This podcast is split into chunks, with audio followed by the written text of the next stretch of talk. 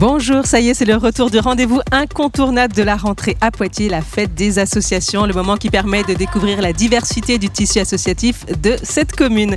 Nous sommes heureux vivant le média et Radio Pulsar, tous deux médias associatifs locaux, d'être accueillis ici, au cœur du parc Blossac, pour évoquer avec vous cette richesse et les questions qui animent ce milieu des associations. N'hésitez pas à passer nous voir tout au long de ces deux heures de direct. Merci à Rémi d'avoir ouvert le bal avec l'émission Couleur Groove qu'on retrouve tous les dimanches et d'avoir mis l'ambiance à côté du jet d'eau. Au programme aujourd'hui, Hélène. Oui, Anaïs, au programme des tables rondes, notamment sur les différentes formes d'engagement associatif pour la protection de la planète à l'heure de l'urgence climatique et de l'effondrement de la biodiversité, et le contrat d'engagement républicain qu'est-ce que ça change pour les associations? Il y aura aussi bien sûr des portraits euh, d'associations locales qui vont nous rejoindre. Et tout de suite, nous accueillons Christian Michaud. Bonjour.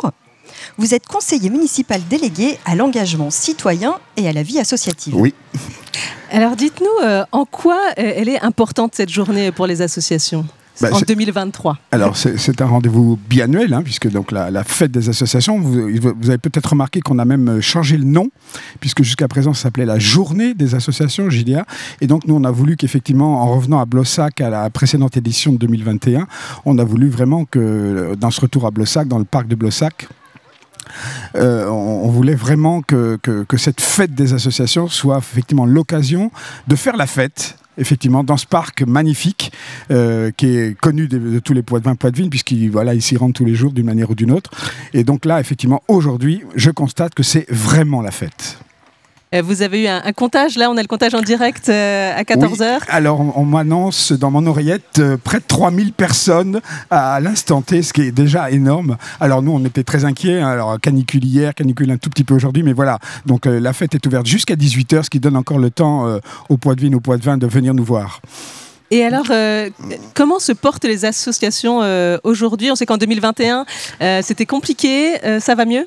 Ben, J'espère que ça va mieux. Alors effectivement, hein, on va rappeler, euh, la période du Covid a fait beaucoup de mal au tissu associatif euh, dans, son ensemble, hein, avec la perte d'adhérents, la perte de bénévoles, la perte d'activités, quelquefois des difficultés économiques assez importantes quand même.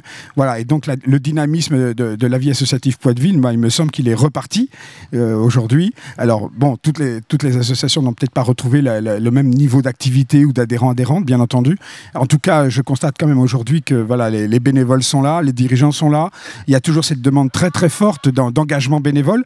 Alors je salue effectivement le débat qui va avoir lieu juste après. C'est la, question majeure pour toutes les structures associatives, bien entendu. Mais je pense que les bénévoles, ils ne manquent pas. Euh, tout le monde, enfin voilà, ça frappe toujours aux portes des associations.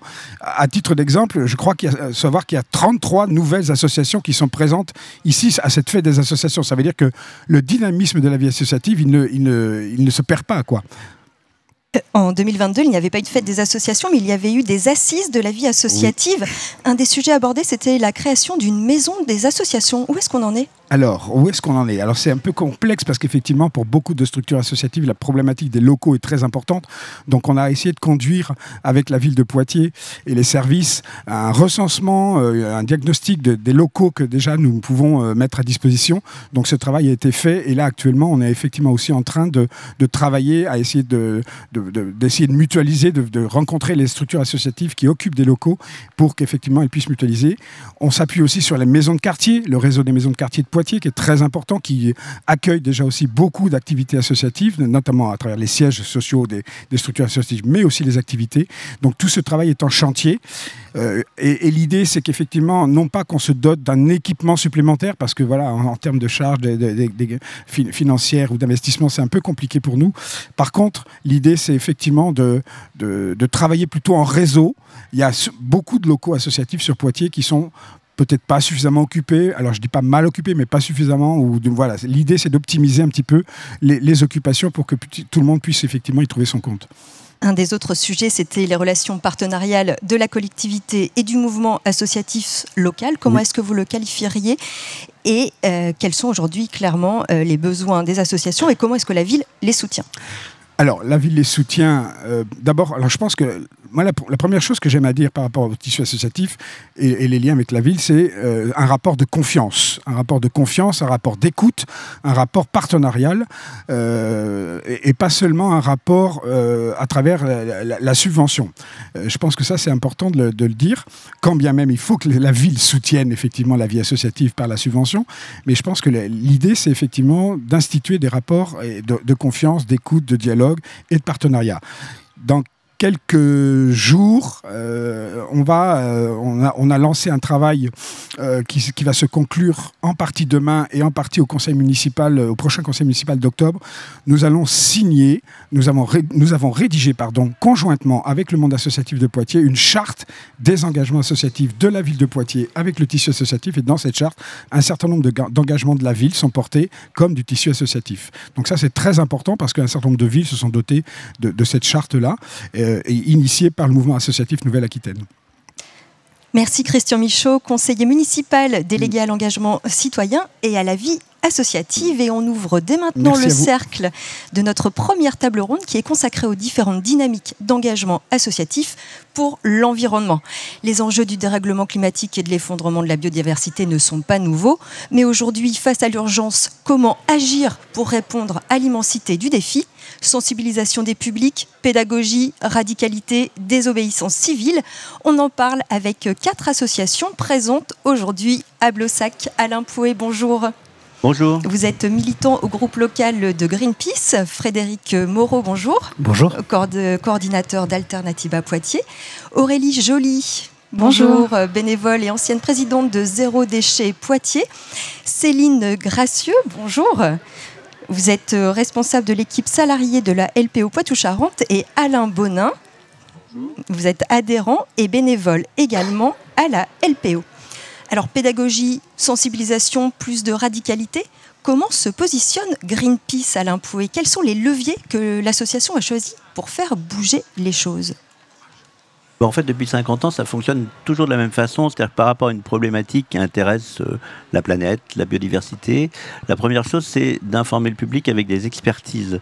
Donc soit on récupère des expertises, soit on commande des expertises pour ne pas dire n'importe quoi et se référer à, des faits scientifiques. Alors une fois qu'on a ces expertises, on en fait un rapport et à partir de ce rapport, on va interpeller le public de différentes façons, des conférences, euh, des flyers, euh, du collage d'affiches, etc. Et puis le niveau dessus, c'est de faire pression à la fois sur le gouvernement, sur les grandes firmes, du lobbying dans la bonne façon de faire du lobbying, afin de faire euh, bouger les choses. Euh, récemment, une Syrie d'Ardente qui importait du bois de façon illégale vient d'être condamnée. Donc ça peut fonctionner. Le problème, c'est qu'il y a une urgence, comme vous le disiez tout à l'heure, Antonio Guterres vient de parler de breakdown la semaine dernière. Donc il faudrait aller un petit peu plus loin. Et pour aller un petit peu plus loin, bah, c'est vrai qu'on a les activistes de Greenpeace. Alors ceux-là, on les connaît bien. Hein. c'est ceux qui ont des bateaux et qui vont raisonner en pleine mer. Euh, c'est les gens qui montent en haut des centrales nucléaires pour dire euh, bon, on rentre là-dedans comme dans un moulin. Donc ça, c'est des actions qui sont spectaculaires, mais qui restent chez Greenpeace toujours non violentes. Le concept de non-violence reste quelque chose de tout à fait fondamental. La question, c'est il faut des nouvelles formes, peut-être plus radicales, mais peut-être qu'on en parlera un petit peu plus tard. Le problème de ces actions radicales, c'est qu'est-ce que c'est que le message qui passe? Est-ce que les médias, parce que maintenant les médias c'est très important, vont relayer le modus operandi de l'action ou le message qu'on souhaitait faire passer? Ça, c'est une vraie question que l'on partage avec tout un tas d'autres associations sur Poitiers sur laquelle nous reviendrons effectivement. Frédéric Moreau, le créneau d'Alternativa, c'est d'avancer sur deux jambes, celle de la promotion des alternatives d'une part, et d'autre part, celle de la résistance, avec notamment ANV COP 21, Action non violente. Tout à fait. Donc les, deux parties, la, première partie euh, est vraiment euh, là pour faire du lien, du lien entre les, collectifs, les individus qui font des alternatives, euh, les mettre en valeur, les faire connaître du plus grand nombre, leur assurer une présence sur le domaine public avec euh, euh, un, focus euh, pour que la transition qui est indispensable et qu'on appelle, même on appelle ça transition, mais Soyons clairs, c'est un changement de société majeur qui doit, qui doit arriver et qui arrivera. Si on ne fait rien, il y arrivera par d'autres moyens. Mais, euh, et pour que ce, changement de société soit socialement juste. Et donc, euh, on avait voulu aussi l'année dernière faire le village des alternatives dans le quartier des Trois Cités pour avoir euh, une emprise qui ne soit pas ici au parc de Blassac où la première édition avait eu lieu et qui soit plus, plus populaire et avec en impliquant les acteurs de métier. Et du coup, la deuxième jambe, effectivement, on a, on a une action de plus, plus contestataire parce qu'on sait que c'est très bien d'aller auprès des politiques, de faire du, plaidoyer, mais l'expérience prouve, et là c'est l'expérience qui prouve que ça ne suffit pas. Il faut aussi euh, parfois taper du poing sur la table, engager un rapport de force, faire des actions symboliques, et effectivement NVCOP 21 qui euh, actuellement a une action sur Poitiers qui est, qui est, euh, qui est restreinte au domaine judiciaire, puisqu'on est en train de, de, terminer un procès qui va avoir un, délibéré le 19 septembre au tribunal judiciaire de Poitiers pour le décrochage des portraits d'Emmanuel Macron en 2019. Et donc là, on est voilà, sur une action symbolique, on est sur euh, quelque chose qui va pouvoir euh, parler éventuellement au public, un message qui va pouvoir être transmis, euh, des reportages qui vont être faits et, une présence médiatique forte sur l'action pour que, les messages au-delà du juste décrochage du portrait, pourquoi est-ce qu'on décroche, qu'est-ce que ça fait, etc. etc. Céline Gracieux pour la LPO Poitou-Charentes. Alors comment est-ce que vous vous positionnez, euh, vous, au niveau de la Ligue des protections des, oiseaux? Une réaction peut-être euh, justement sur ce que vient de dire euh, Frédéric Moreau et ce besoin peut-être d'un petit peu plus de radicalité. Comment ça fonctionne à la LPO alors nous, la radicalité à la LPO, elle va se faire, mais dans la, dans la limite de la légalité, c'est-à-dire qu'effectivement, notre action militante, euh, elle porte euh, principalement sur euh, les revendications qu'on a vis-à-vis du gouvernement à respecter la loi. donc effectivement, dans les actions que nous on mène, on s'en tient à ce qui reste légal. Donc ça, c'est voilà, c'est la position de, la LPO, mais on considère que les mouvements sont complémentaires et, et nous, on agit principalement sur le volet juridique. C'est-à-dire que voilà, la elle est connue, je pense, pour euh, pas mal de combats euh, qu'on a pu mener à l'échelle nationale euh, pour faire valoir certaines lois qui n'étaient pas respectées. Et, donc, voilà, cette action juridique, elle vient en complément d'autres actions, enfin, localement, on peut penser au, dossier des méga-bassines. Nous, on est impliqués sur neuf recours euh, juridiques euh, sur les, les méga-bassines en Poitou-Charentes. Il y a d'autres associations, d'autres mouvements qui agissent différemment. Mais voilà, on est, complémentaires, mais nous, on, agit dans, le domaine euh, de, ce qui reste légal Avec un volet consacré aussi à la sensibilisation et à la pédagogie. Oui, alors l'action de la LPO, elle est euh, beaucoup de l'action de terrain. Effectivement, là j'ai parlé du volet juridique, mais ça c'est porté principalement par, euh, par nos élus à l'échelle nationale. Mais la LPO, c'est une vieille association hein, qui a plus de 110 ans et, le, cœur de son action, c'est les actions de, terrain. Et donc on mène et on a voilà, des bénévoles, j'en ai un à côté de moi, qui agissent au quotidien pour euh, sensibiliser voilà, tous les publics on intervient en milieu scolaire, mais on est aussi présent sur, les, sur différentes manifestations. Aurélie Joly, avec Zéro Déchet, donc quels sont vos modes d'action? Quels sont ceux que vous privilégiez et pourquoi? Alors, sur euh, le local, donc ici à Poitiers, on est plutôt sur de la pédagogie et de la sensibilisation. On va proposer des ateliers, mais aussi des conférences. On se rend aussi euh, dans les écoles pour parler de réduction des déchets. Euh, au niveau national, comme euh, comme c'est le cas pour la LPO, hein, on a aussi des actions juridiques, mais c'est porté plutôt par la, maison mère. Euh, j'ai envie de répéter un peu ce qui s'est déjà dit, mais euh, voilà, on, est complémentaire d'autres actions qui peuvent paraître plus radicales. et même si ce ne sont pas des actions que nous menons nous-mêmes, on les comprend et on, sait qu'elles sont nécessaires aussi pour faire bouger les choses. Et pourquoi vous, est-ce que vous avez choisi de ne pas vous engager dans cette voie-là? Alors c'est la décision de la, maison mère. Euh, il faut savoir aussi que localement, Zéro Déchet Poitiers, on est une petite association, on n'est pas très très nombreux. Donc euh, ce, genre d'action, pour que ce soit spectaculaire, il faut quand même euh, voilà, être, être une équipe assez, assez forte et c'est peut-être pas encore le cas chez nous. Je pense pas que la politique de Zéro Waste France change à ce niveau-là. Mais euh, il y, a, des recours qui sont quand même euh, déposés euh, régulièrement ben, pour dénoncer, certaines, choses qui font que notre action militante, même quand elle est raisonnée, parfois elle est, muselée. Quand vous faites de la sensibilisation, puisque c'est un des volets de, vos actions au sein de Zéro Déchet, Aurélie, comment est-ce que vous faites pour essayer de casser les plafonds de verre et ne pas parler qu'à des gens toujours convaincus et qui finalement vont être encore mieux informés, vont encore mieux agir au quotidien, mais euh, qui sont euh, de fait complètement convaincus déjà. Donc c'est vrai que régulièrement, on rencontre des gens qui sont déjà convaincus, qu'on n'a presque plus besoin de convaincre. Les échanges restent très intéressants puisque ben, on, a des choses à leur apprendre, mais eux aussi ont des choses à nous apprendre. Chacun, chacun fait part de ses expériences. Mais effectivement, il faut casser euh, ce, ce, plafond de verre, comme vous le dites, puisque le, besoin qu'on a, c'est que de plus en plus de gens rejoignent nos mouvements. Euh, et donc pour ça, ça nous arrive d'accepter des prestations dans des lieux dans lesquels on n'aurait pas forcément l'habitude d'aller. Et il faut le dire, c'est difficile. Euh, on l'a fait plusieurs fois. Les gens ne nous attendent pas, donc n'ont pas forcément envie de nous parler, ne se sentent pas concernés. Mais on essaye et petit à petit, on se dit au moins on a planté la graine. Et ça va permettre euh, peut-être une prise de conscience plus tardive, mais euh, on pourra à un moment ces gens-là les sensibiliser un peu plus quand ils, quand ils seront prêts.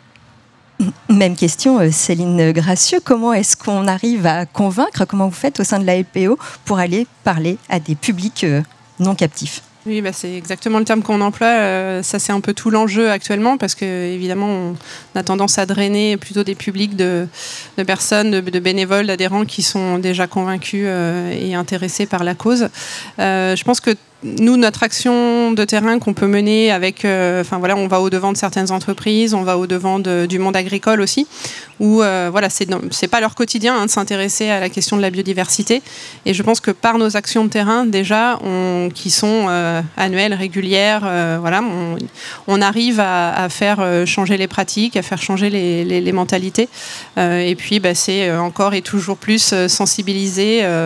voilà, donc c'est pour ça que L'appui de nos bénévoles est, vraiment important parce que bah, ça demande des moyens humains et, euh, sans eux, on n'aurait pas cette, euh, euh, possibilité d'audience. voilà.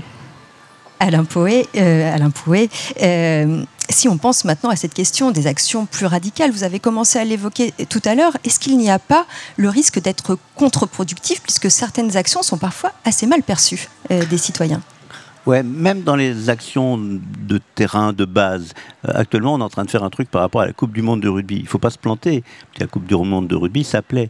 Et donc, en fait, quand on contacte les gens, on dit nous, on n'a rien contre le rugby. On a quelque chose contre le sponsoring de Total dans la Coupe du Monde de rugby, parce que c'est quand même pas une entreprise vertueuse. Donc, dès le départ, il faut quand même que le message soit très clair. Et c'est loin d'être évident d'avoir un message court, simple et clair. Après, les actions de désobéissance civile, on, en a fait quelques-unes, par exemple avec l'extinction des enseignes lumineuses. En général, là aussi, c'est bien c'est bien accueilli par la population et ça passe bien. Donc en fait, ce qui pose problème effectivement, c'est les actions euh, splash, les actions effectivement qui sont spectaculaires. Euh, et là, c'est intéressant de se poser la question. À l'université de Grenoble, ils ont fait une étude effectivement sur le fait que quand on fait une action coup de poing, comme ça du style, je balance du jus de tomate sur un, un Van Gogh qui est quand même protégé par une vitre, eh bien, les médias vont parler à 100% de ce qui s'est passé, c'est-à-dire le jus de tomate sur Van Gogh, et absolument pas du fait du greenwashing de ces entreprises qui finalement économisent en payant moins d'impôts et en se tournant vers la culture. Donc c'est effectivement compliqué, on l'a vu avec Sainte-Soline, donc on nous parle d'éco-terroristes alors qu'on est quand même là pour défendre la planète. Le problème c'est le gouvernement en fait, le problème c'est le gouvernement, le gouvernement il est pieds et poings liés avec les grandes entreprises, avec le capitalisme ultra-libéral et ultra décomplexé, et ils sont là pour défendre ces gens-là. Donc, effectivement, on nous appelle éco-terroristes, et ce qui risque d'être relayé par certains médias, c'est uniquement le fait qu'on est violent, le fait qu'on a détruit, le fait qu'on a coupé une canalisation, au risque de perdre le message. Et ça, c'est vraiment une question, comme je disais tout à l'heure, qui, est, on va dire, transversale dans nos différentes associations et qu'on doit se poser parce que euh, on, amène ce type de réponse et comment on peut faire pour que ça soit le message qui passe et pas forcément le modus operandi? Frédéric Moreau, pour euh, Alternativa, vous souhaitez euh, réagir euh, sur ce que vient de dire Alain Pouet de Greenpeace? J'ajouterais pas sur. Enfin voilà, effectivement, sur la communication, c'est compliqué. Et chaque action doit être calibrée en fonction de ça. après, j'apporterai un point de vue complémentaire qui est celui de dire que de toute façon, on sait que certains médias choisiront de ne traiter que cette, que. Donc en fonction de l'action, en fonction du nombre de personnes qui doivent être qui doivent être convaincus, euh, on peut faire aussi un choix de dire ben, oui, elle sera mal perçue par une partie de la population, et de toute façon, euh, tout peut être mal perçu. Voilà, même, même des choses très très simples et très très symboliques. Donc on, il faut savoir faire le deuil de ça aussi. Il euh, faut savoir avoir une stratégie euh, globale et avec des choses qui se répètent pour, euh, pour ça. Et puis, pour moi, c'est aussi la, sincérité du propos. c'est aussi le, passer devant un juge et, et, et, et, avoir des témoignages de scientifiques qui viennent expliquer que, par exemple, on ne peut pas faire sans on ne peut pas faire sans action euh, euh, illégale, ou j'aurais même, envie de dire allégale, hein, pour reprendre euh, les, termes du gouvernement, pas de ce gouvernement-là, mais du gouvernement Valls en, 2016 ou 2017 pour, en 2016 pour, décrire les choses que les renseignements généraux faisaient, mais qui n'étaient pas encore, qui n'étaient pas illégales, mais qui allaient être légalisées. voilà, il y a des choses qui sont effectivement pas encore légales, mais qui sont parfois qu'il faut faire. Euh, tant que ça se fait dans le respect de, de l'humain, euh, ce qui pose problème, c'est les, les, les, infrastructures polluantes, c'est pas l'humain. Voilà. Donc, euh. Vous acquiescez, hein, Aurélie Tout à fait. Il y a de nouvelles formes à inventer, des nouvelles formes d'engagement associatif à inventer? Sans doute, oui. Sans doute. trouver comment capter les gens et qu'est-ce qui leur donnera l'envie de, de, bah, de, nous aider à transmettre les messages qu'on a, qu'on a à passer à l'ensemble de la population. Est-ce qu'aujourd'hui, euh, Aurélie Joly, euh, vous voyez de plus en plus de personnes rejoindre votre association Zéro Déchet Poitiers du fait d'une certaine prise de conscience de l'urgence d'agir? On voit de plus en plus de monde qui euh, bah, viennent sur nos stands et nous disent être engagés à titre personnel parce qu'ils ils utilisent la démarche zéro déchet au quotidien à la maison, mais c'est difficile de capter des nouveaux bénévoles.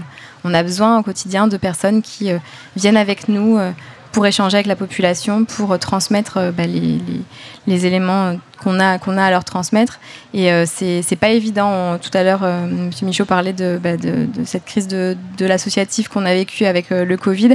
nous, on fait partie de ces associations qui ont du mal à, à remonter leur, leur nombre d'adhérents et de bénévoles.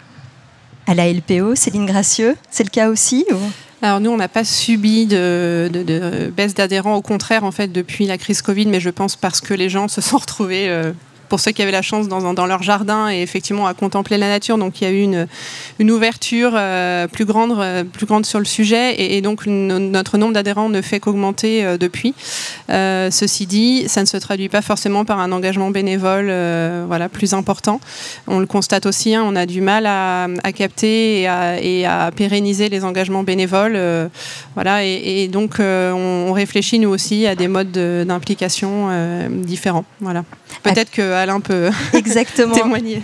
À côté de, vous, Céline, Alain Bonin est ici. Bonjour. Euh, Bonjour. Vous êtes donc euh, bénévole à la LPO euh, Poitou-Charentes. Vous étiez simple adhérent et vous avez choisi d'accélérer votre engagement, c'est ça? Oui, bah, c'est-à-dire qu'il s'est passé un événement dans ma vie qui est donc la mise à la retraite, ce qui m'a permis d'avoir un peu plus de temps pour, bah, pour venir aider la LPO dans ses actions. C'était déjà quelque chose que je faisais, mais ponctuellement.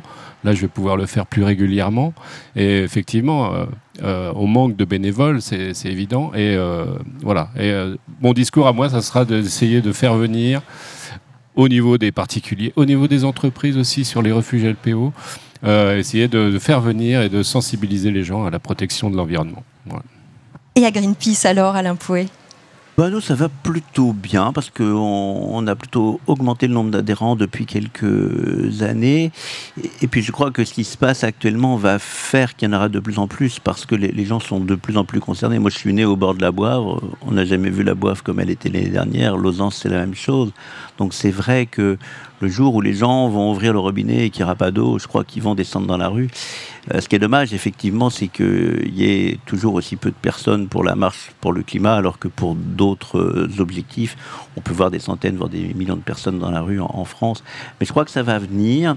Euh, et puis, de la même façon, pour rejoindre ce qu'on disait Alternativa, il y aura la nécessité de frapper plus fort, parce que l'inertie gouvernementale, elle est, elle est absolument manifeste.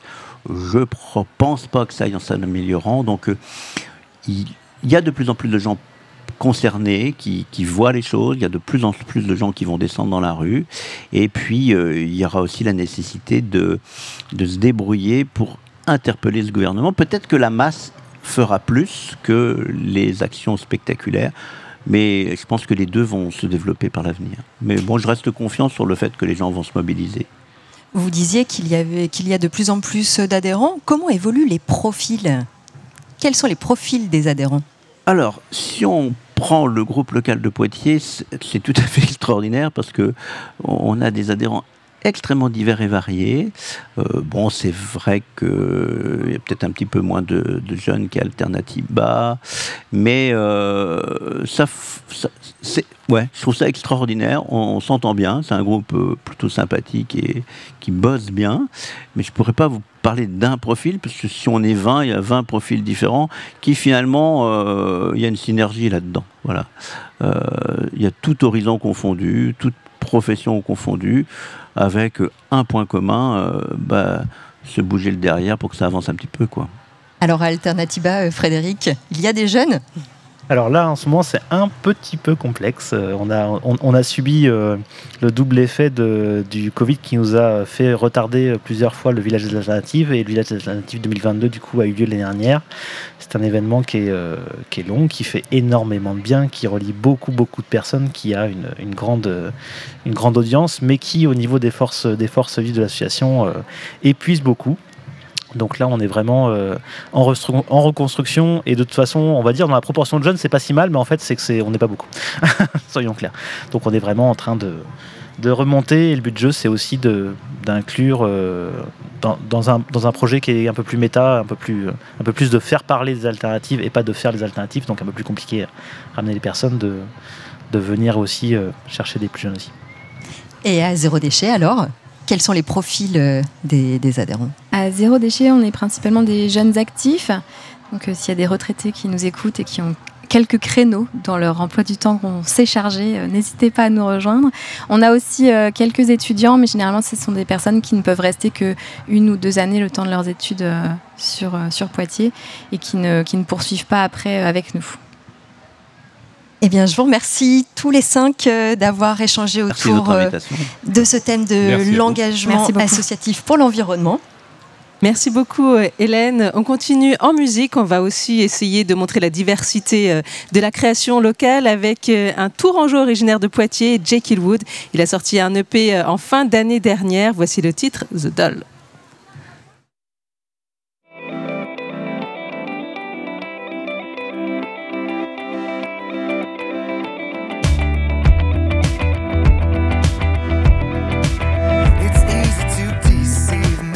I'm a machine. It's easy to fool me. I'm lost in the dim. Put some DC in my brain, I'll be over the moon. And if I desire melancholy, you don't care, it will be over soon. You can trip me like a dog.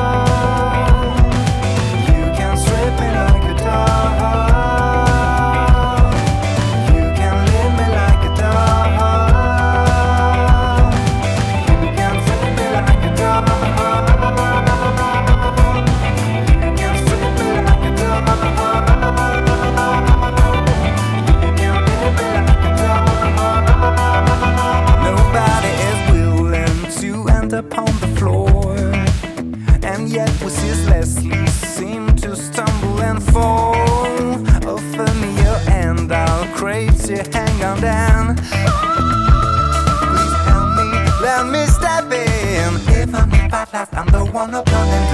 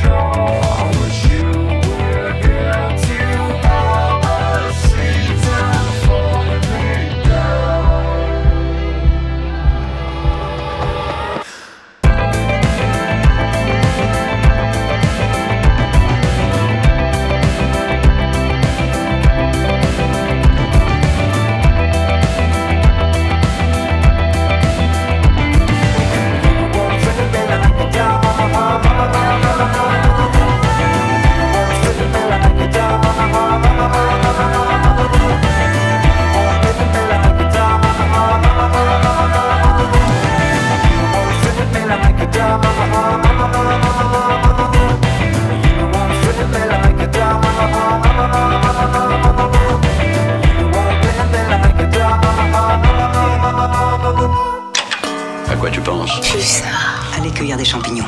Ça va être une belle journée ensoleillée nous sommes en direct aujourd'hui de la fête des associations à Poitiers. Cette année, ce sont près de 390 associations réparties en six villages thématiques qui présentent leurs engagements et proposent aux visiteurs de nombreuses animations culture et loisirs, sport, vie locale, santé et solidarité, humanitaire, environnement.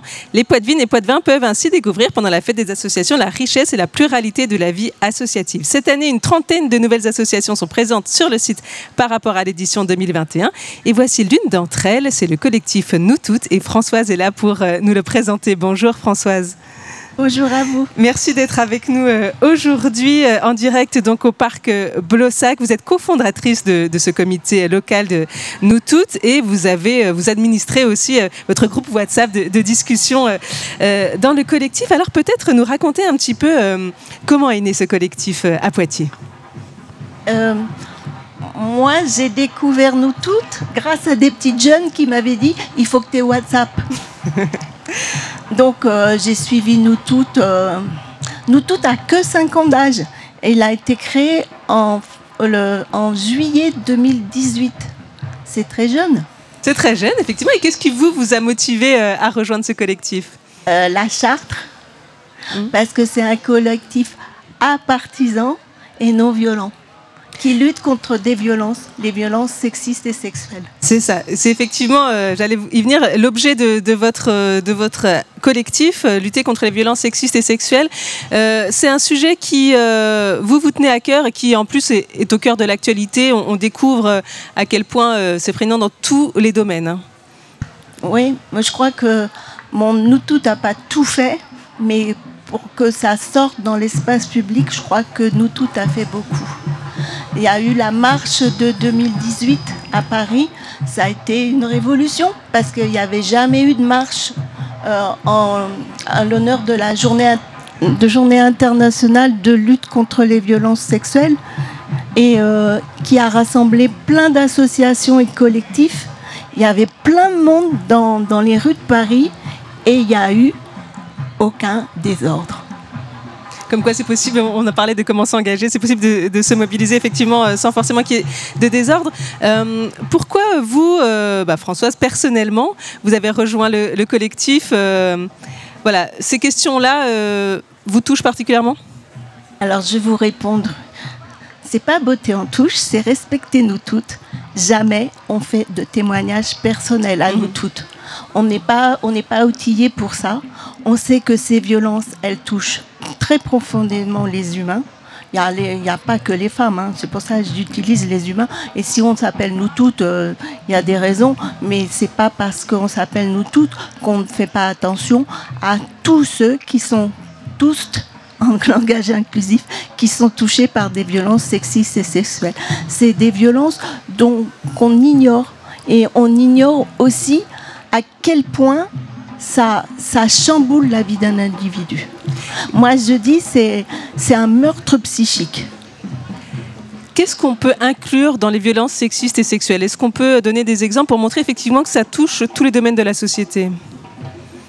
Euh, Tous les domaines de la société, ben, vous regardez l'actualité, de plus en plus ça sort, parce qu'avant, c'était caché. Alors ça s'est caché parce que vous avez regardé comment ils se comportent les violenceurs. Vous avez qu'à regarder euh, euh, les actualités. Non, j'ai rien fait.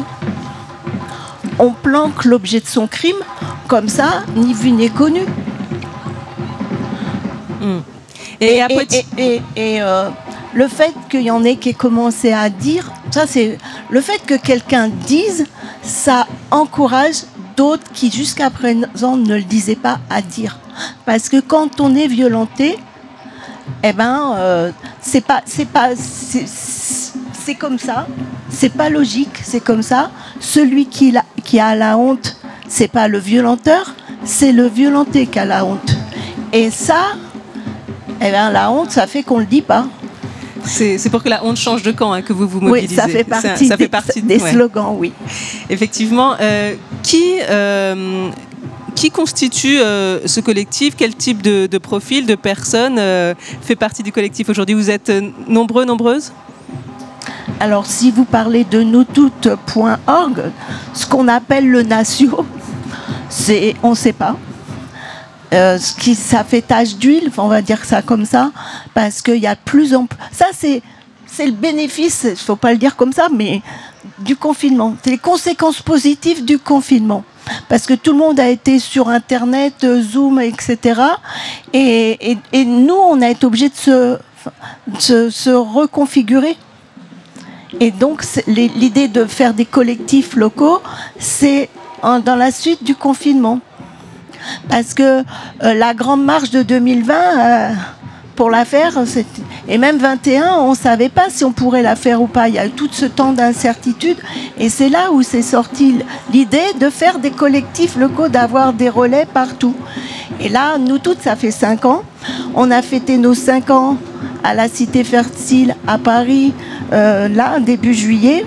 Et ça a été ça a été brainstorming, ça a été aussi la fête, ça a été aussi des prises de parole, ça a été aussi des conférences, ça a été des ateliers, ça a été plein plein de choses. Et il y a des choses qui sont en train d'émerger et le collectif, il n'a pas fini d'évoluer. Et quels sont euh, bah, les prochains combats justement ou les prochaines façons de vous mobiliser dans le collectif? Ça c'est une question difficile. le, combat, il reste parce que les violences sexistes et sexuelles, elles restent et on, les attaque de différentes manières. Bon, en témoignant, en portant dans l'espace public, en revendiquant haut et fort pour que les politiques, elles évoluent et qu'elles soient plus efficaces, etc., etc tenir un stand aussi pour que au niveau de l'éducation, de, que de la prise de conscience, savoir ce que c'est, etc. Il y a plein, il y a plein de moyens pour. Et puis, je vous dire, nous toutes, c'est aussi un espace de liberté parce que on y est accepté comme on, comme on est.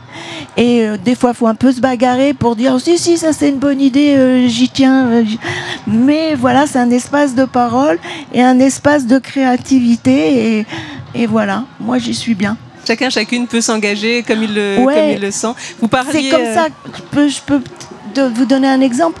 Pendant le confinement, on s'est aperçu que les violences intramuros augmentaient il y en a qui ont eu l'idée comment pouvoir rejoindre, alors je vais dire les femmes, puisque majoritairement c'est les femmes, les enfants aussi.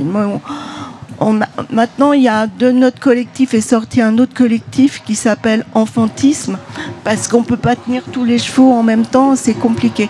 Et, mais donc, on a pensé aux femmes qui étaient cloîtrées de force du fait du, du positionnement de la France et et de problèmes sanitaires et, que et comment faire et, euh, et que les violences, on savait qu'elles augmentaient.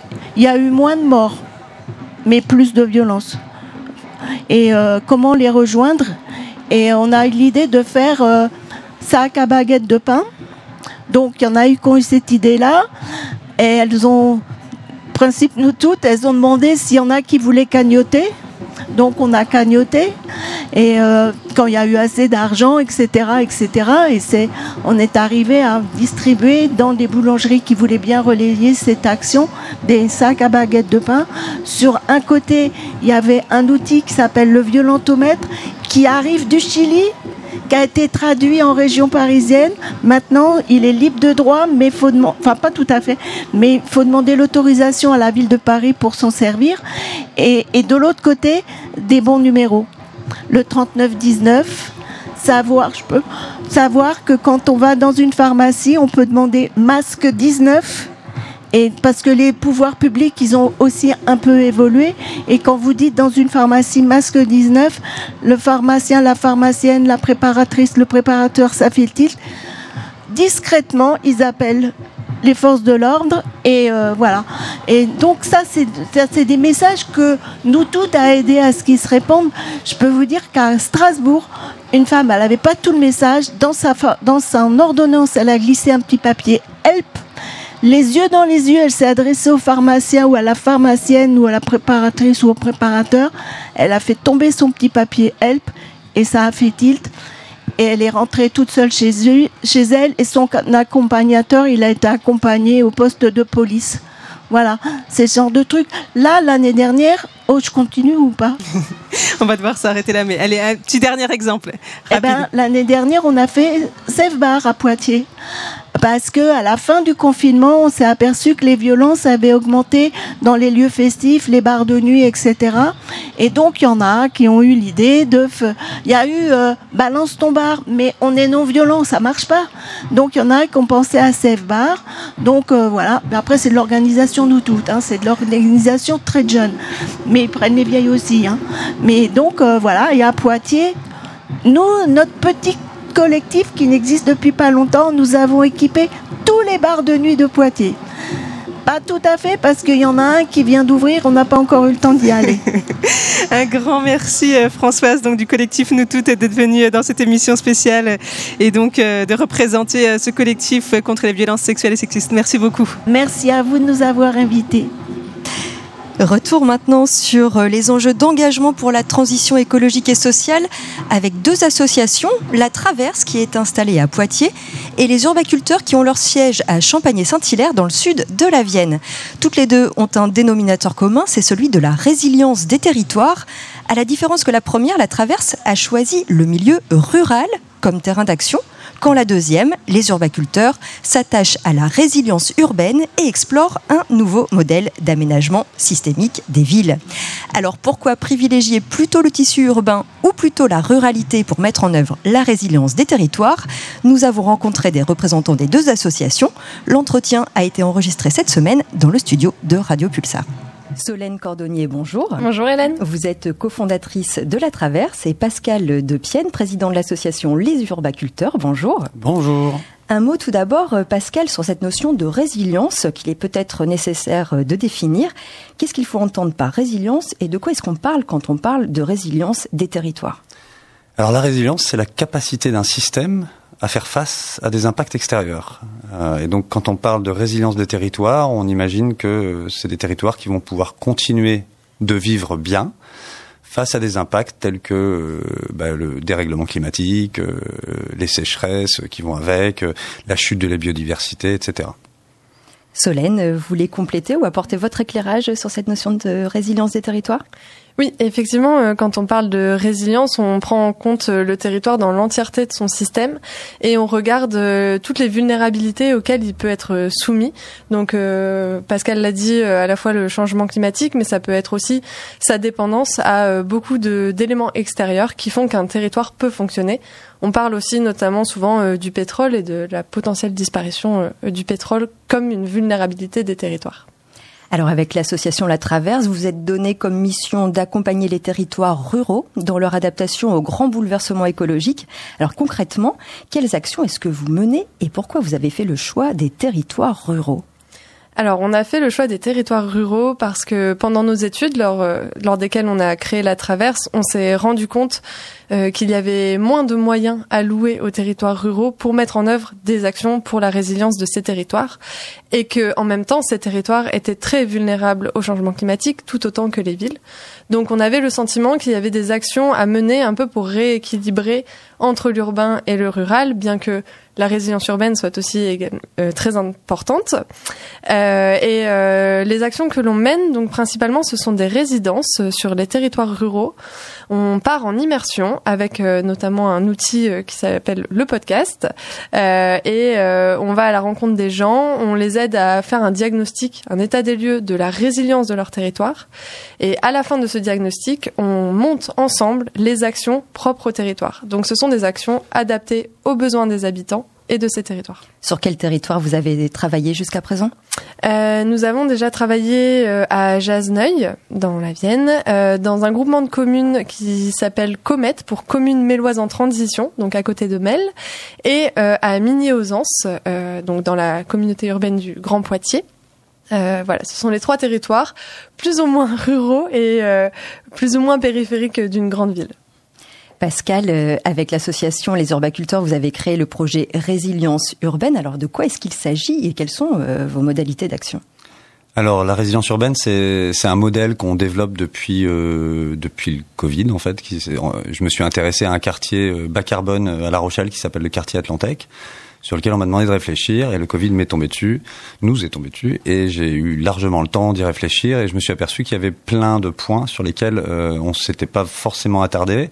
Moi, je viens du monde de la permaculture et de l'aménagement un peu systémique. Je viens de la ruralité, par ailleurs, euh, et je me suis aperçu qu'on pouvait gérer ou en tout cas envisager la ville comme un écosystème agricole et que si on le voyait comme ça, on arrivait à boucler la boucle des déchets, la boucle de l'eau euh, et imaginer une agriculture urbaine viable. Euh, du coup, ce qu'on ce a décidé de faire, c'est de travailler sur ce quartier-là, puis ensuite d'imaginer un quartier euh, quelconque de, de, toute ville euh, possible, euh, où on va mettre en exergue les points sur lesquels, les curseurs sur lesquels on va pouvoir jouer pour créer un territoire durable. Et ça, ça veut dire euh, la végétalisation, bien sûr, mais ça veut dire, comme j'ai dit, la gestion des déchets, la gestion de l'eau, euh, créer du lien social, la santé en ville, et tous, ces points-là un petit peu en même temps. Donc c'est un peu ça, cette approche systémique que nous, on essaye de mettre en valeur, parce qu'on croit que c'est là qu'on va pouvoir gagner le plus sur euh, la résilience des territoires. L'urbanité est au cœur de cette résilience pour vous? Alors bah moi, comme je dis, je, ça fait 15 ans que je suis installé à la campagne. Je suis autonome en, en eau, en légumes, euh, en électricité et en, en, plein d'autres choses. Hein. Mais euh, je me dis c'est facile. Euh, J'ai de la place, on a de la place euh, à la campagne.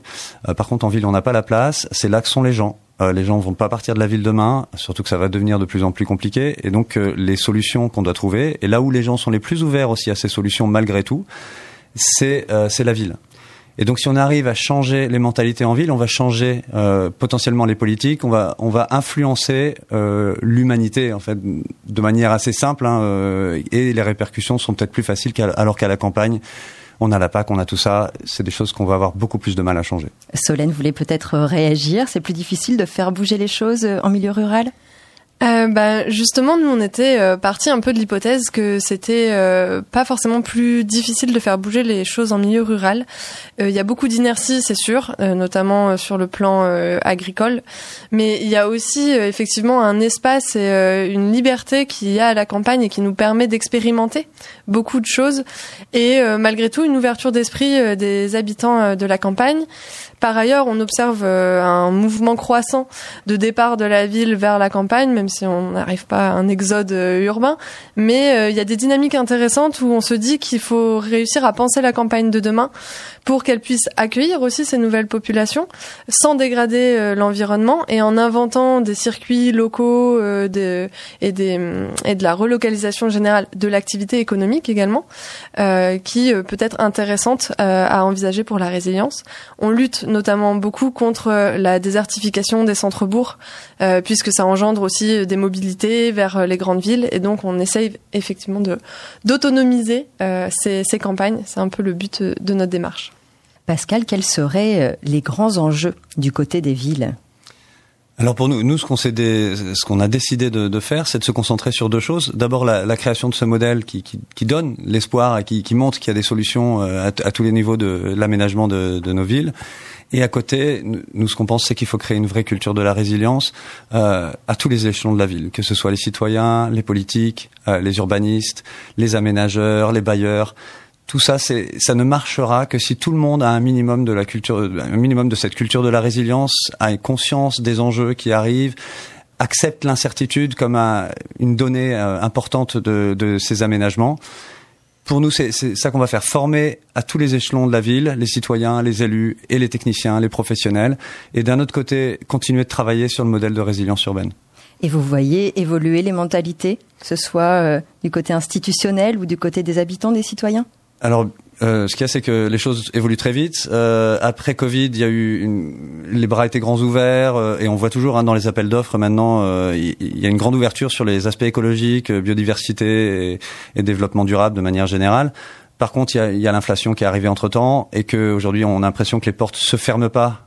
Ils sont grands, c'est grand ouvert sur le, les, les, approches, le conseil et tout ce qu'on peut faire. Et sur la mise en œuvre, il y a beaucoup plus de, de restrictions. Solène, c'est un constat que vous partagez? Euh, alors moi je rejoins l'idée qu'il faut effectivement euh, former dans un premier temps parce qu'en fait euh, il y a beaucoup de, de, préjugés et il y a beaucoup d'idées reçues sur euh, comment on atteint la résilience et l'autonomie. Il y a des ordres de grandeur qui sont parfois à rétablir entre les actions à mener et je suis assez d'accord que le pouvoir politique ou institutionnel n'est pas tout à fait très avenant sur ces sujets-là et que c'est encore difficile de faire progresser les mentalités. En revanche, ce dont on se rend compte, c'est qu'on traverse déjà les crises dont on parle quand on parle de résilience. On est dans le changement climatique aujourd'hui, c'est plus quelque chose qui va advenir plus tard. Et ça, les gens en prennent conscience quand même. Ils restent un peu réfractaires à l'action et se demandent comment agir surtout. Mais euh, en tout cas, on ne peut plus nier euh, ces crises, et notamment par exemple, moi il y a quatre ans, quand on parlait de disparition, enfin ou de euh, crise du pétrole, on nous regardait avec des yeux comme si on était des illuminés. Aujourd'hui, quand on parle de précarité énergétique dans une commune où il y a des enjeux sociaux, les gens nous disent oui, effectivement, là, on est sur une précarité énergétique qui a augmenté avec euh, la crise euh, énergétique qu'on a traversée. Donc il y a quand même une prise de conscience, mais malheureusement, peut-être un peu tard. Où se trouvent, Pascal, les points d'appui pour faciliter euh, la mise en œuvre de la résilience? Alors le, ben, je vais je vais rebondir sur la prise de conscience. Euh, pour moi, on, on, parle souvent des politiques, on parle souvent des, des aménageurs qui, sont et des promoteurs qui sont responsables de évidemment de, beaucoup de choses. Euh, par contre, la, la, vraie prise de conscience, c'est celle de l'acceptation de la diversité, l'acceptation de la biodiversité, la tolérance. Faut remettre ça un peu. On, on le voit à tous les niveaux. Hein, c'est pas qu'au niveau de la nature, c'est c'est au niveau citoyen. Et pour moi, le, le, vrai changement de paradigme, il va passer par le fait d'accepter la nature avec ses avantages et ses inconvénients. Les fruits, quand ça tombe, bah, ça, ça salit les bagnoles. Et on, entend ce genre de, de critiques sur les aménagements qu'on propose. On veut faire des mares, il y a le bruit des grenouilles. Les gens préfèrent le bruit des bagnoles au bruit des grenouilles. Pour moi, le vrai changement de paradigme, il va être de comprendre que on n'a plus trop le choix et que euh, la beauté de la nature, c'est un peu comme un mariage. J'épouse je, j'épouse quelqu'un, je l'accepte avec ses qualités et ses défauts. Et ben la nature, il faut qu'on l'accepte jusqu'en ville, avec ses qualités et avec ses défauts. Et y a, c'est le seul chemin du salut, si je peux me permettre. Solène, il se trouve vous, pour vous, le point d'appui pour la transformation? Pour moi, c'est réellement le, enfin le mot clé, c'est euh, l'autonomie, euh, qui est un gros mot pour certains euh, parce qu'en fait, on a souvent cette connotation de l'autarcie. Or, l'autonomie, c'est pas tout à fait euh, ne dépendre de rien, mais pour moi, l'autonomie, c'est vraiment choisir de quoi l'on dépend. Et donc, c'est déjà prendre conscience de quoi dépend mon territoire pour vivre et comment ces ressources sont menacées. Donc euh, ça peut être des ressources naturelles, ça peut être des ressources énergétiques. Et donc pour moi, euh, vraiment l'enjeu, c'est de faire prendre conscience aux gens de les faire atterrir, comme dirait Bruno Latour, et euh, de faire prendre conscience aux gens qu'ils dépendent de ce territoire sur lequel ils, habitent, et, euh, et d'en prendre soin. Donc effectivement d'accepter un retour de la nature, par exemple en ville, euh, mais d'accepter aussi certaines contraintes pour protéger ce territoire dont ils dépendent. Pour nous, je te jure que j'essaye de pas parler, faut que j'apprenne. Mais c'est dans ma tête, je sais pas pourquoi je pense à tout ça. Mais je me demande si c'est toi ou c'est moi qui m'empêche d'avancer, qui nous nourrit mes pensées. Et quand tu me dis que je perds la tête, je sais que c'est pas vraiment ça. J'ose même plus te parler de mes doutes, y a jamais de moment pour ça. J'ai mes raisons d'avoir peur. Le cœur endurci de nos erreurs. Dis-moi ce qui se passe quand je suis pas là. Est-ce que tu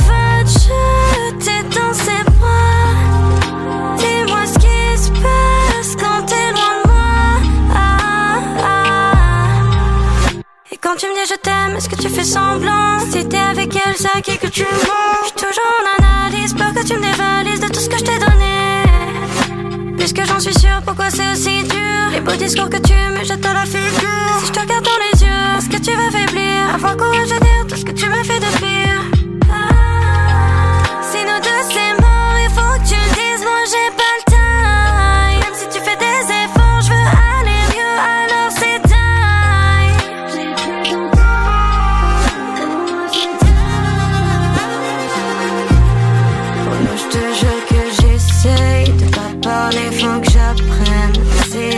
je sais pas pourquoi je pense à tout ça. Mais je me demande si c'est toi ou c'est moi qui m'empêche d'avancer, qui nous deux nourrit mes pensées.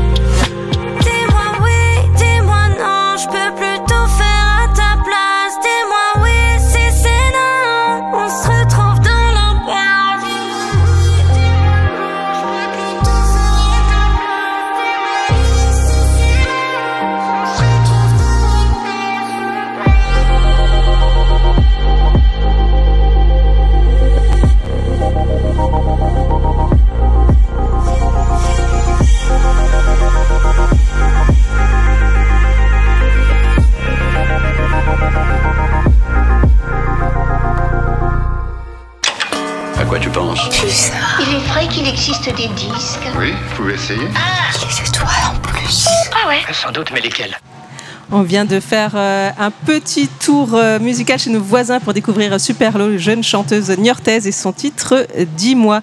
Nous sommes toujours euh, en direct de la fête des associations au Parc Blossac à Poitiers. Et maintenant, on va découvrir bah, de nouvelles associations qui sont là avec nous. Oui, exactement, Anaïs. Et on ouvre une séquence consommation responsable avec une toute jeune association, puisqu'elle a été créée en février 2022. Il s'agit de Circumaxio, engagée dans l'économie circulaire et le réemploi. Marie-Amélie Ribager, bonjour. Bonjour. Vous êtes présidente de Circumaxio. L'association a ouvert au printemps dernier un free shop dans le centre-ville euh, de Poitiers. Alors, qu'est-ce que c'est qu'un free shop et comment ça fonctionne? Alors, le free shop, c'est un espace qu'on met à disposition euh, de tous et de toutes pour venir déposer les objets qui ne servent plus à la maison. L'idée, c'est de partager plutôt que de jeter, et des fois, on ne sait pas à qui donner. Donc, cet espace, il répond à cette problématique. À l'inverse, ben, on a plein d'objets euh, au free shop qui n'attendent euh, que, vous hein, pour, euh, pour euh, trouver leur seconde vie, pour démarrer leur seconde vie. C'est tout objet. On a donné trois critères parce qu'en milieu urbain, on est quand même limité au niveau de l'espace.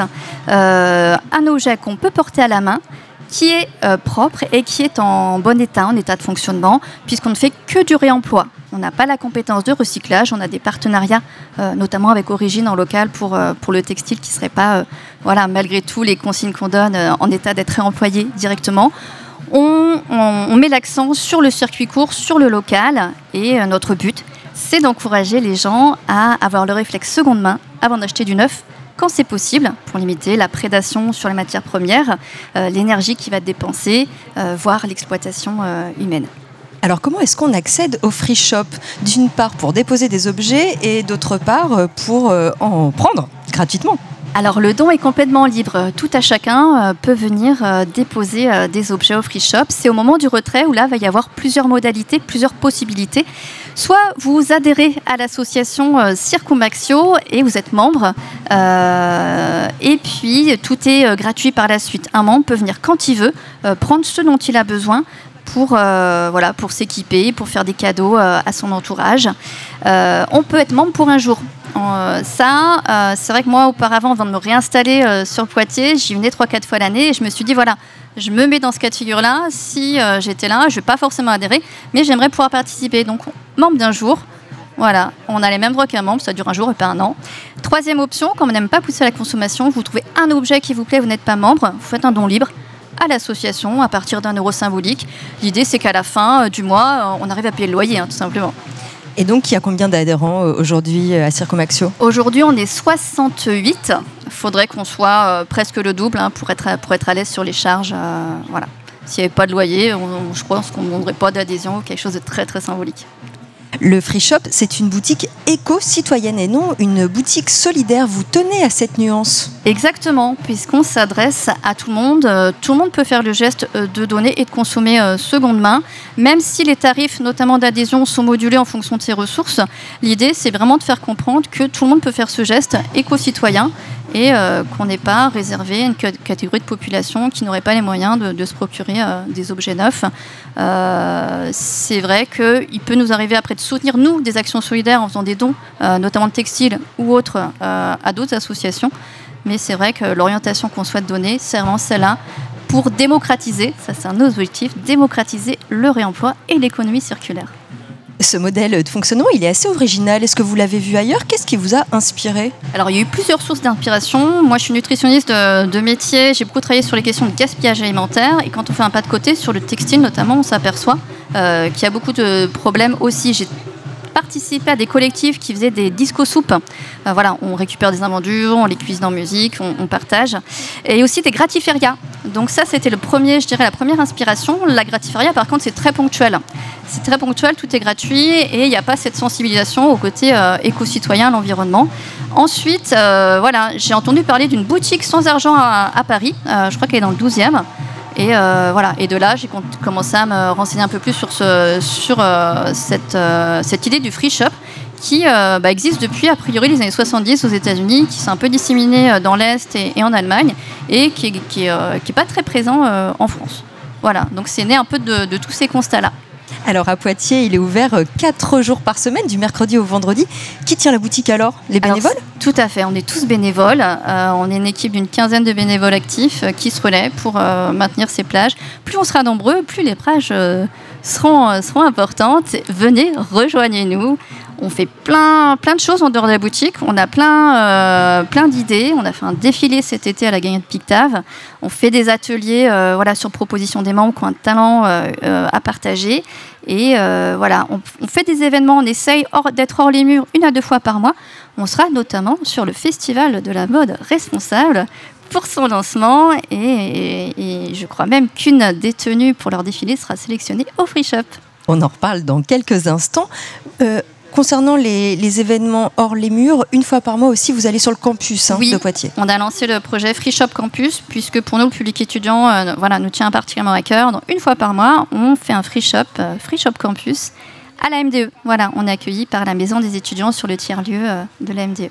Merci euh, Marie-Amélie Ribachet. Vous l'évoquiez à l'instant, donc le festival de la mode responsable où vous serez présent avec la- l'association Circumaxio.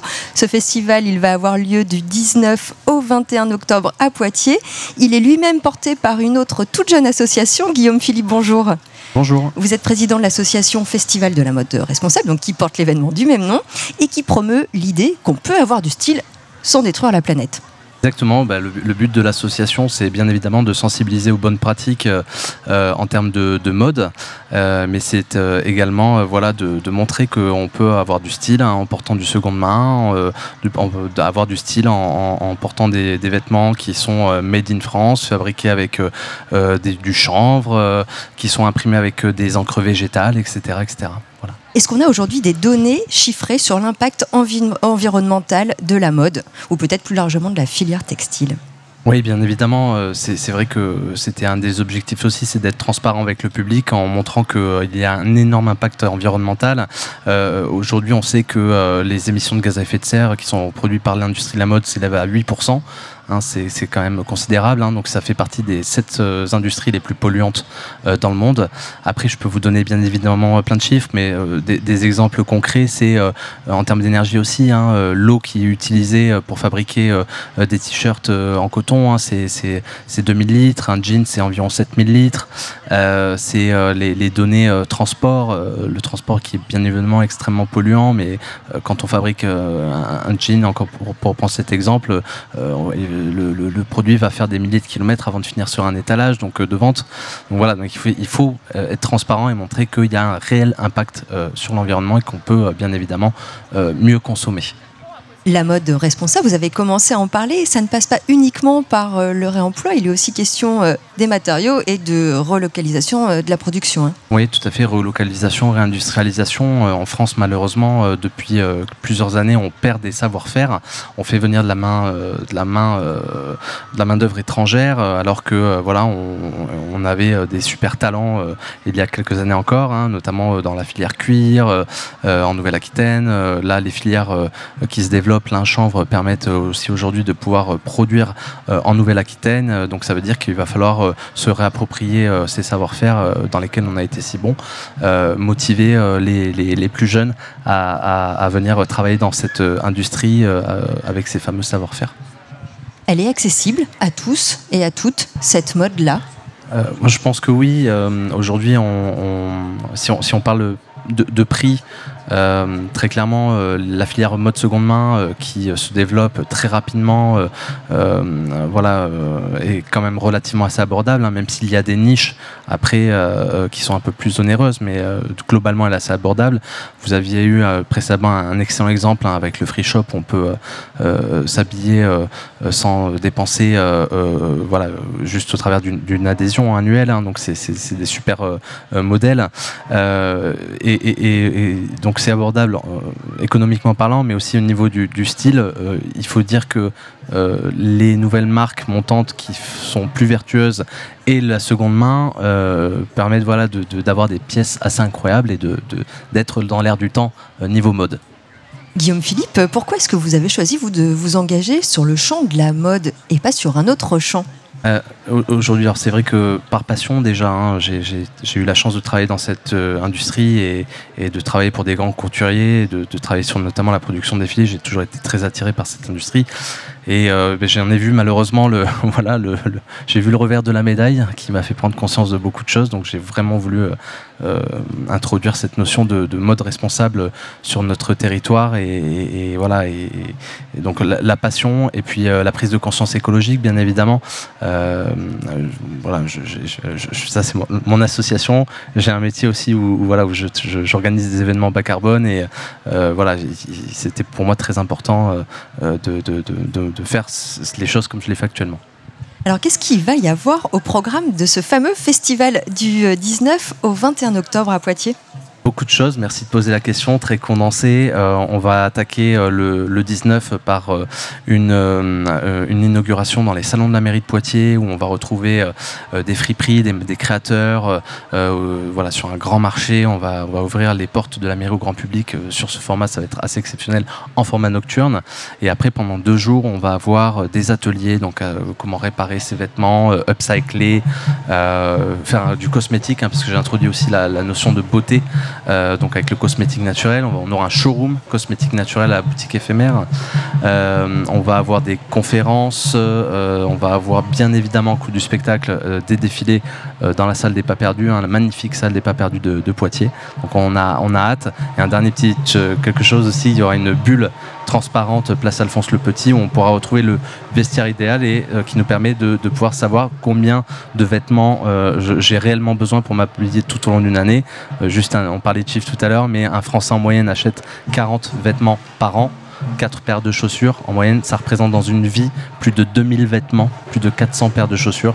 Donc voilà, il faut arriver à mieux consommer et l'association euh, donc nouvellement créée, euh, l'objectif c'est uniquement d'organiser ce festival ou il y a aussi l'idée euh, d'aller sensibiliser les citoyens sur ces enjeux autour de la mode puisque vous avez rappelé tout à l'heure l'impact environnemental et notamment ces fameux 8% euh, de gaz à effet de serre générés par cette industrie. Oui, bien évidemment, on n'a pas envie de se contenter d'un one-shot. L'idée, c'est de que ce festival il dure dans le temps, mais qu'on fasse également d'autres formats. On travaille également, ben, on travaille actuellement sur d'autres de, de, formats d'événements, euh, euh, conférences qui pourraient voilà, se déplacer en Nouvelle-Aquitaine, euh, en lien avec voilà, des profs d'histoire, des, des, climatologues, etc., pour vraiment voilà, sensibiliser de manière efficace et, et, fun aussi, hein, parce qu'on a envie d'amener un côté fun dans ce qu'on fait euh, voilà, pour avoir le plus d'impact possible. Merci euh, Guillaume Philippe, Merci. donc président de l'association Festival de la mode responsable beaucoup à toi. Merci beaucoup à toi, Hélène, pour euh, ces deux rencontres euh, d'associations euh, locales, jeunes associations Poitvine. On continue en musique juste après. on va retrouver donc d'autres associations sur, sur de nouvelles thématiques. mais tout de suite, le groupe Poitvin dit Amber Day, qui a sorti un nouvel album cette année, Our Stories. On écoute le premier single, Healing Time.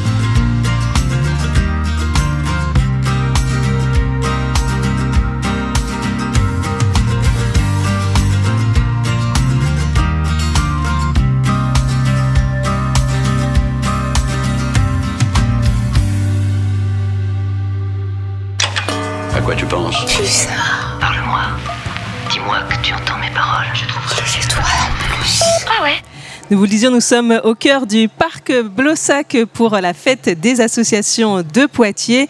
Et donc, euh, 3000 personnes déjà, un peu plus maintenant, j'imagine, à cette heure-ci, ont franchi euh, les portes du parc pour euh, découvrir les 390 associations euh, présentes.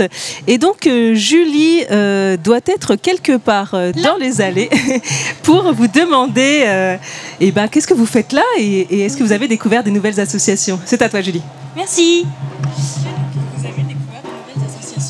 Euh, Oui, plein. Euh, là, j'étais dans le stand de l'humanitaire et je commence à me renseigner sur euh, des associations d'accueil de personnes migrantes et tout ça. Je trouve ça très intéressant. Est-ce que vous envisagez de vous engager dans une association Oui, je suis déjà engagée dans différentes associations, mais euh, j'aime bien en découvrir d'autres et puis je- voilà, voir un petit peu tout ce qui se fait différents euh, du sport, mais aussi du social, de- etc. Est-ce que vous trouvez que l'offre asso- enfin, est-ce que l'offre associative vous satisfait pour l'instant sur Poitiers? Ah bah oui, je suis même étonnée. Je pensais pas du tout qu'il y aurait euh, autant de monde. Donc euh, ouais, ouais, là, je trouve que c'est très impressionnant. Merci beaucoup, je ne vous prends pas plus de temps. J'ai plus d'autres gens. euh, Alors, Julie, est-ce que tu trouves une deuxième personne? Je ne sais pas, oui. Allez, vas-y. Excusez-moi, je peux vous prendre deux minutes Est-ce que je peux prendre Est-ce que euh, vous avez eu des associations qui vous intéressent pour le moment sur la fête? Oui. Oui, alors l'association, euh, je ne connais pas le nom, mais j'ai pris euh, toute, je crois que c'est CLP, danse, forme, santé et bien-être, loisirs culturels et créatifs. Est-ce que, que vous êtes déjà engagé dans une association? Ou vous envisagez de le faire? J'ai été engagée dans une association, mais plus pour l'instant, donc euh, je reviens vers le monde associatif. Est-ce que l'offre que vous avez vue pour l'instant sur la fête des associations vous satisfait? Euh, Oui, oui, oui. euh, je trouve qu'il y a pas mal, il y a beaucoup d'activités présentées. euh, voilà. Merci. Merci beaucoup. Allez, dernière, dernière euh, participation là. Bonjour. Est-ce que vous avez trouvé des, associations qui vous intéressent sur la fête pour le moment Euh, on vient juste de commencer, mais euh, oui, il y en a pas mal qui m'intéressent. Est-ce que parmi celles-ci, vous envisagez de vous, vous engager? Est-ce que vous l'avez déjà été euh? Oui, sûrement. Je vais réfléchir encore, mais oui. Et parmi celles que vous connaissez, que vous avez vues, est-ce que l'offre associative vous satisfait sur Poitiers? Oui, il y a pas mal de choix. et C'est assez varié. Merci beaucoup. Je pense que j'ai Merci. fait le tour. Merci beaucoup, euh, Julie, euh, pour cette petite prise de température. Euh, il fait chaud et les gens sont là. En tout cas, ils se sont déplacés. J'imagine que ça vous ravit, Léonore Monconduit, euh, maire de Poitiers. Bonjour. Bonjour. Ah oui, c'est absolument. Moi, je suis là depuis ce matin, même avant l'ouverture du parc, puisqu'on a fait un café pour accueillir les associations. Et, euh, ça fait désormais deux éditions que la fête des associations est de retour à Blossac. Et à chaque fois, euh, à la fois le nombre de personnes, mais surtout l'ambiance, les sourires sur les visages, les gens qui se retrouvent, qui sont contents d'être dans la verdure, sous le soleil en plus. C'est un, un vrai plaisir, oui. Alors, on vous a invité aujourd'hui euh, avec deux autres euh, personnes qui sont engagées. Euh, François Moreau, que vous avez entendu tout à l'heure euh, pour Alternativa. Bonjour. Bonjour, Frédéric Moreau. Frédéric Moreau, je savais que j'allais me tromper. et Stéphane Bordery, délégué général de la Ligue de l'enseignement de la Vienne et vice-président du mouvement associatif Nouvelle-Aquitaine. Bonjour. Bonjour. Merci d'être là euh, tous les trois pour parler euh, bah, d'une nouveauté de l'année dernière, le contrat d'engagement républicain qui a fait parler de lui euh, à Poitiers. Mais peut-être d'abord revenir un petit peu sur ce que c'est ce contrat d'engagement républicain. Au départ, l'objectif, c'était, dans le cadre de la loi séparatisme, c'était de donner un peu un cadre aux associations? Alors effectivement, c'est un, texte, c'est une disposition qui a été votée dans le cadre de la loi séparatisme, et dont l'intention à la base, c'était de pouvoir euh, euh, lutter contre les associations qui, euh, qui entretenaient un rapport ambigu à la religion, et notamment bah, dans le contexte des attentats, etc., tout ce qu'on connaît. Donc en soi, voilà, on soutient complètement cette volonté d'aller d'éclaircir les choses, si tant est qu'elles ont besoin de l'être. Et donc, mais cette loi a mis en place une nouvelle disposition pour toutes les associations en France, euh, qui s'appelle donc le contrat d'engagement républicain, que doivent signer toutes les associations bénéficiaires de soutien public d'une manière ou d'une autre, donc soit de subventions, soit de prêts locaux. Et ce contrat d'engagement républicain euh, est une forme de charte euh, sur des valeurs. Par exemple, ce contrat demande aux associations de respecter les valeurs de la République. C'est assez large. Ce contrat demande aux, associa- aux associations de ne pas inciter à des troubles à l'ordre public, de ne pas inciter à des actions manifestement illégales. Voilà, c'était ça euh, l'obligation qui s'impose aux associations depuis un an et demi maintenant. Donc cet engagement, c'est ça, avec des principes euh, priori et positifs, hein, liberté, égalité, fraternité, dignité de la personne humaine, et puis aussi euh, des choses un peu plus contraignantes comme le respect de la loi, l'obligation de ne pas mettre en cause le caractère laïque de la République ou de ne pas troubler l'ordre public. Et c'est peut-être ce dernier point euh, qui fait réagir notamment eh ben, le mouvement associatif. Il y a eu d'ailleurs des recours au niveau du Conseil d'État. Là, il y, a- un risque avec euh, cette question-là de ne pas troubler l'ordre public? Alors, enfin, ce qu'il faut d'abord préciser, c'est que euh, euh, toutes ces choses-là étaient déjà existantes dans le droit français. C'est-à-dire que l'État avait la possibilité de, dissoudre une association si son objet est illégal, donc si elle ne respecte pas la loi, pardon, si elle trouble l'ordre public, tout ça existait déjà. La, grande nouveauté du contrat d'engagement républicain, c'est que ça dépendait du juge. Maintenant, ça dépend de l'autorité administrative qui instruit le dossier. Donc, la collectivité, l'État, le service de l'État qui reçoit la demande de subvention d'une association ou qui est euh, en convention, par exemple, pourrait imaginer euh, la mairie avec une convention pluriannuelle d'objectifs qu'elle pourrait remettre en cause si elle estime que l'association ne respecte pas les, les sept engagements qui sont prévus dans le contrat d'engagement républicain. Donc ça fait peser, euh, ça donne déjà un pouvoir relativement important à- aux, subventionneurs. Et puis surtout, ça fait peser un risque aujourd'hui sur un certain nombre d'associations de se voir retirer leurs euh, subventions. Euh, et c'est rétroactif, euh, euh, donc euh, ça peut avoir des impacts financiers importants et donc conduire même à des dissolutions d'associations. Et l'autre euh, chose qui questionne aussi, c'est que quand on parle effectivement de troubles à l'ordre public, quand on parle de prosélytisme abusif pour non-respect du principe de laïcité, on est sur des choses qui sont euh, relativement. qui laissent place à l'interprétation de manière assez large. Donc on voit que dans certains départements, euh, il y a effectivement aujourd'hui un certain nombre d'associations qui se voient retirer des subventions au motif qu'elles ne respectent pas le contrat d'engagement républicain. Voilà. Alors on l'a connu euh, à Poitiers, hein, c'était l'an dernier à peu près euh, à la même époque euh, pour le village des alternatives que vous organisiez Alternatiba. Là effectivement il y avait différents ateliers, enfin des tas d'associations un peu comme ici, et puis des ateliers qui qui ont fait tiquer la préfecture. Pouvez nous, rappeler les faits? Oui, tout à fait. Donc, dans le cadre de ce village, en fait, le village est organisé en quartier, euh, comme, un, comme un village réel, et donc avec un quartier qui s'appelait Résister, parce que Alternativa, comme je l'ai dit tout à l'heure, c'était euh, à, cette, à cette phase de proposition, d'accompagnement des élus, de participation à, la, à, la, à la vie, euh, à la vie collective et, à, la, vie municipale, on va dire.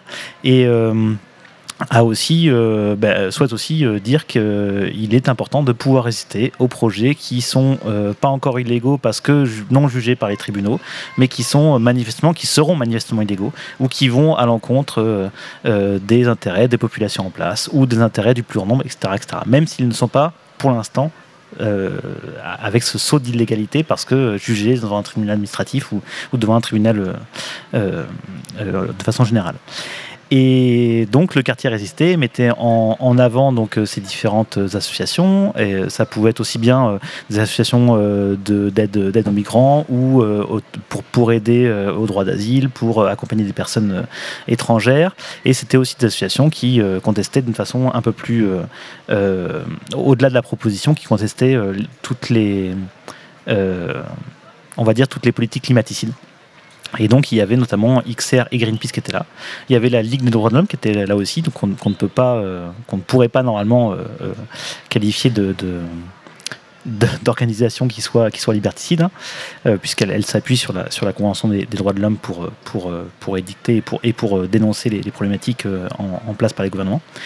Et donc il y a eu un atelier de désobéissance, civique, donc de- de- d'apprentissage, de, connaissances, de, pour savoir qu'est-ce que c'est la désobéissance civique, dans quel cadre ça intervient et comment est-ce qu'on fait quand on veut faire une action de désobéissance civile pour ne pas être euh, euh, mis en danger, pour être bien avec les personnes, pour ne pas agresser les personnes, euh, pour ne pas faire de destruction, pour ne pas voilà, pour avoir quelque chose qui soit le plus au-delà du message apporté. Et la, désobéissance civile, est là pour en fait pour, pour porter un message et pointer du doigt quelque chose qui est effectivement illégal pour l'instant, mais qui changera. On a, on, a, on a des choses. hein. Les suffragettes à l'époque euh, avaient, euh, avaient des, ont fait des actions de désobéissance civile parce qu'en fait elles n'avaient pas le droit de voter. Maintenant, est-ce qu'on peut considérer 50 ans, 70, 70, 90 ans après, est-ce que c'était juste ou pas? Maintenant, en tout cas, c'est légal. Euh, pareil pour les droits des personnes noires aux États-Unis, pareil pour le droit à l'avortement. Et tout ça, c'est de la désobéissance civique. Et en fait, c'est un principe qui est hyper important si on veut, euh, si on veut rester dans un cadre euh, démocratique. Et c'est justement moi là peut-être que je, que je veux intégrer un nouvel élément de débat, c'est que le contrat d'engagement républicain dit beaucoup de choses de la République, mais ne dit rien de la démocratie. Et qu'est-ce que la philosophie vient faire là-dedans? Qu'est-ce que le vrai, euh, la vraie justice vient faire là-dedans? On, est, c'est un cadre légal, c'est le cadre de la République, mais on ne parle pas euh, forcément de démocratie. Et donc, ce- ces, ateliers, euh, sachant qu'il y a aussi un, truc de débat mouvement où globalement, c'était vraiment tous les gens viennent parler de ce qu'ils que s'entendent par la, la, désobéissance, civile. Est-ce qu'il doit y avoir euh, chacun s'exprime sur son souhait de savoir s'il faut euh, pour atteindre l'objectif de communication, pour atteindre l'objectif de mise en avant d'un problème, est-ce qu'il faut dégrader du matériel ou pas? Voilà, donc ça c'était vraiment une discussion ouverte où les animateurs de la discussion ne venaient pas dire il faut aller euh, fermer, euh, il faut aller bétonner quelque chose, il faut aller, il faut aller fermer, ben voilà, fermer des centrales, à béton en les, en les, en les sabotant, etc., etc. C'était pas du tout ça. Mais en tout cas, il y avait une discussion qui était ouverte et ça a été reproché de pouvoir dire, d'avoir un espace de discussion, un espace ouvert où les opinions, même si elles sont illégales, puissent s'exprimer. Alors vous, euh, la ville de Poitiers, vous souteniez euh, ce village euh, des alternatives hein, pour, pour sa mise en place, une subvention comme vous pouvez le faire avec d'autres associations. Et ça vous a été reproché par la préfecture directement?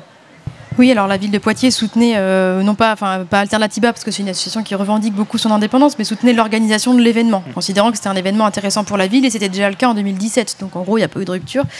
Et effectivement, à Poitiers, ce qui s'est passé, c'est que la préfecture nous a demandé de retirer cette subvention à l'association, parce que, avant même que l'événement se tienne, parce qu'elle considérait que le programme, donc avec le simple fait qui est mentionné, un atelier de formation à la désobéissance civile, ça voulait dire que cette association ne respectait pas le contrat d'engagement républicain. Et je, c'est là que ça illustre les dérives potentielles de cette loi. Parce que moi, vraiment, mon propos n'est pas de dire qu'on est d'accord ou pas avec la désobéissance civile, c'est pas le problème. Par contre, euh, le fait d'en parler dans l'espace public n'est pas illégal en soi. C'est ça le problème avec ce contrat d'engagement républicain, c'est que ça laisse, Stephen l'a dit, ça laisse une interprétation extrêmement large, en l'occurrence aux préfectures, sur ce qui rentre dans le cadre des valeurs de la République et ce qui n'y rentre pas. Et moi, je considère que former à la désobéissance civile, qui, comme ça a été rappelé, a quand même fait euh, progresser des mouvements dans l'histoire, euh, enfin aujourd'hui c'est dans les livres d'histoire, dans les collèges, dans les lycées, hein, Rosa Parks, etc. Si on en vient à se dire que parler de désobéissance civile dans l'espace public, c'est illégal, mais où va-t-on en démocratie? Donc, moi, je défends, euh, pas forcément, enfin, mon mode d'action à moi, c'est le mode d'action politique et institutionnel, mais je considère qu'on a le droit de parler de désobéissance civile dans l'espace public, sachant qu'encore une fois, c'était une, formation théorique. Enfin, il n'y a pas eu de dégradation, il n'y a eu aucun trouble à l'ordre public à Poitiers, il y a eu comme ça a été expliqué, un débat. Donc, y avait pas, on ne demandait pas aux gens d'absorber une recette unique, on leur demandait de se poser des questions. C'est l'éducation populaire pur jus, c'est ce qu'on soutient. Et, euh, et donc, je défends les libertés associatives. Pour moi, ça, ça rentre dans le cadre de la liberté d'expression. Mais on a le droit d'exprimer des choses dans l'espace public, si tant est que ça n'incite pas à produire des actes manifestement euh, illégaux. Et ça rentre dans le cadre de la liberté d'expression et encore une fois de la liberté associative, puisqu'on reconnaît normalement à toute association son indépendance de pensée. En tout cas, ça nous tient beaucoup à cœur à Poitiers. Et normalement, c'est dans la loi, hein, reconnaître l'indépendance des associations, reconnaître leur, euh, leur, liberté de parole, la liberté d'interpellation aussi des pouvoirs publics sur certains sujets, ben, l'urgence climatique par exemple, qui doivent progresser. Donc voilà, je, je reconnais le droit et nous avons le conseil municipal a confirmé cette subvention parce que nous reconnaissons le droit à Alternatiba de pouvoir parler de ces sujets-là euh, dans l'espace public en tout cas. Est-ce que pour vous, ça pose aussi cette question de la démocratie? Oui, parce qu'en fait, on en vient. Enfin, c'est l'exemple, euh, la- l'affaire Alternativa à Poitiers a fait pas mal parler parce que c'était l'une des premières, enfin peut-être la, la première aussi évidente suite au vote de cette loi qui est assez récente. Mais depuis, on voit que les cas se multiplient et pas que de les associations environnementales. Le planning familial s'est fait embêter euh, dans, je sais, euh, la région Île-de-France, je crois, et en Rhône-Alpes aussi, parce que pour des questions de position sur l'avortement, voilà, ça devrait pas être questionné, mais si c'est questionné. On voit des associations culturelles aussi qui aujourd'hui se font embêter parce que c'est parce que enfin, elles, perdent des financements sur certaines opérations parce que leur rapport d'activité mentionne des actions militantes non conformes au, contrat d'engagement républicain. Donc, toutes les associations ont une partie militante une partie souvent prestataire, que ce soit des activités éducatives, des activités euh, sportives, culturelles. Oui, je trouve que c'est très grave en démocratie puisque ça, ouvre le champ à une forme de pensée unique. C'est-à-dire que si on ne pense pas strictement comme la ligne de l'État ou la ligne du gouvernement, on est potentiellement passible d'illégalité, alors que normalement en France, nul, ne doit être inquiété pour ses opinions politiques. Donc oui, ça, c'est un, vrai euh, enjeu démocratique. Encore une fois, on peut ne pas être d'accord avec le fond de ce que porte l'association Alternativa, c'est enfin, pas le problème. Mais on, doit considérer que c'est nos libertés à toutes et à tous qui sont menacées aujourd'hui par cette, euh, par cette loi. Oui, la question de, la démocratie, ça a été aussi euh, amené euh, au Conseil euh, d'État. Est-ce qu'aujourd'hui, le contrat d'engagement républicain, il est détourné de, son utilité première, qui était dans le cadre de la loi séparatisme? Détourné, je sais pas trop. En fait, ce qui se passe, c'est que comme c'est souvent le cas dans le droit français, il manque aujourd'hui une jurisprudence qui vient encadrer. C'est comme ça un peu que ça fonctionne. Il y a des lois, il y a des décrets, il y a des zones de flou. Aujourd'hui, on est sur une zone de flou et c'est là. Donc, moi, je trouve ça, euh, je trouve euh, quelque part que c'est une excellente chose que, euh, que la préfecture et la ville de Poitiers soient allés au tribunal administratif parce que ça va, ça va générer de la jurisprudence et on voit que pour le planning familial dans le 71, l'association a obtenu gain de cause. Donc, il y a aussi un moment. Euh, on est dans un état de droit et il y a effectivement des marges d'interprétation et le juge, le Conseil d'État, va se prononcer, va produire de la jurisprudence qui, enfin c'est mon avis, va à un moment venir border un peu les choses. Mais effectivement aujourd'hui, euh, nous c'est au niveau du, mouvement associatif, c'est un peu pour ça qu'on on demande même hein, l'abrogation du contrat d'engagement républicain, parce que pour nous, euh, il y a trois choses que ça fait vraiment peser sur les associations. C'est un poids de responsabilité énorme pour les dirigeants associatifs. Et euh, notre crainte, c'est que ça fasse un peu comme les, les, les- conseillers municipaux et, les maires dans les petites communes, c'est que on est aujourd'hui plus personne qui veuille maintenant reprendre une association. Il y a des crises de gouvernance énormes hein, dans, le, dans le secteur associatif. La deuxième, on vient d'en parler, c'est euh, au niveau des libertés. L'associatif, c'est une école de la démocratie et, de la citoyenneté. Et, il faut continuer à reconnaître, c'est ce, que, ce qui a déjà été dit, la capacité de contestation et d'interpellation du monde associatif dans la société civile. C'est ce qui permettra, à mon avis, de répondre aux enjeux euh, euh, environnementaux, sociétaux et sociaux euh, de demain. Donc ça, il faut arriver à le conserver. Voilà. Et puis la troisième chose, c'est que pour répondre à ces enjeux, il faut un, un contrat passé entre, on revient au contrat d'engagement républicain, mais un contrat passé entre les collectivités, en tout cas le- le- le- les représentants de l'État aussi, et les associations pour être en capacité de relever ces enjeux-là. Et là, aujourd'hui, ben, on voit que cette relation partenariale, elle peut être un peu entachée parce que les associations vont être un peu dans, une, dans, une, dans un climat un peu de, eh ben d'insécurité. Et ça, ça, au niveau du partenariat, ça, vient, ça vient un peu disproportionner les choses, enfin déséquilibrer, je, dirais. Et, donc ça, forcément, bah, ça, a des incidences. Aujourd'hui, euh, quelle association, quand elle va se voir refuser une, subvention au motif du contrat d'engagement républicain, va aller en justice? C'est une question. Elle va se dire, bah, oui, mais si j'y vais, euh, j'aurai plus de fonds euh, ensuite. Euh, donc, du coup, ça sert à rien. Et donc, il y a- notre crainte, c'est une forme d'autocensure quelque part qui va, se mettre en place. Que, les associations n'aient pas le ni et la capacité aussi financière à y aller. Là, la, ville, il va parce qu'elle a les moyens. Mais, euh, est-ce qu'Alternativa aurait eu les moyens euh, d'aller en justice face à la préfecture? Ça aussi, ça pose question. Et donc voilà, c'est cette situation-là que nous, aujourd'hui, au mouvement associatif, eh ben, on, on conteste un peu et on préférait la- l'application la- d'une charte des engagements réciproques qui là est une autre manière de- d'aborder le partenariat. On peut vous poser la question directement. Est-ce que Alternativa serait partie en justice euh, suite à, ce, retrait, enfin cette demande de retrait de subvention? Difficile à dire, hein, je ne peux pas réécrire le passé. Euh, en tout cas, c'est sûr que suite à ce, problème-là, on a eu beaucoup, beaucoup de soutien qui, euh, sont arrivés. Effectivement, on a la chance à Poitiers que, la, ville et Grand Poitiers n'aient pas souhaité retirer les subventions. et effectivement, ça, ça nous a pas mis en porte-à-faux. Il y aurait eu la discussion. Ça aurait fait l'objet d'une discussion. Clairement, il y a des personnes qui sont qui peuvent être compétentes dans les organisations amies qu'on a autour, qui auraient pu nous aider. Euh, qui ont l'habitude de travailler avec des avocats. Euh, nous, en tant que tel, si on était tout seul, clairement, on n'a pas les reins assez solides. Malgré l'organisation du village, malgré des subventions qu'on peut juger conséquentes parce que c'est un gros événement, en fait, on, est, on, reste une petite, association locale. Euh, il y a un chapitre national qui est une fédération des, associations des, des, locaux, mais on n'est pas. Voilà, je, ne suis pas sûr qu'on. J'ai pas la solution et, clairement, tout seul, on aurait peut-être fait un, un galop d'essai on n'aurait pas été euh, aussi loin qu'on peut aller sans doute sur euh, recontester un premier jugement, aller, euh, aller plus loin, etc., etc., pour aller jusqu'à la dernière juridiction possible. Je vous laisse le dernier mot, Léonore Monconduit, donc maire de Poitiers. Là, cette proposition d'un autre type d'engagement réciproque où on ne pourrait pas se faire retirer ses subventions au dernier moment pour, parce qu'on n'a pas respecté une ligne du contrat, ça, vous paraît plus sécurisant pour les associations et mieux que ce contrat d'engagement républicain? Oui, alors la charte des engagements réciproques, c'est-à-dire c'est une charte tripartite, ça existe déjà depuis longtemps. C'est une charte qui est signée, alors ça peut être signé à l'échelle nationale et régionale entre l'État la collectivité. Donc là, en l'occurrence, quand j'étais élue à la région, on avait porté cette charte des engagements réciproques Nouvelle-Aquitaine et le monde associatif, souvent représenté par le mouvement associatif. Et c'est euh, c'est d'une charte dans laquelle chaque partie donne des engagements vis-à-vis des autres. Voilà, la ville, on s'engage sur, par exemple, enfin, la, ville, la collectivité s'engage sur la durabilité du partenariat, l'association s'engage sur euh, ben, le respect des rendus comptes, euh, etc.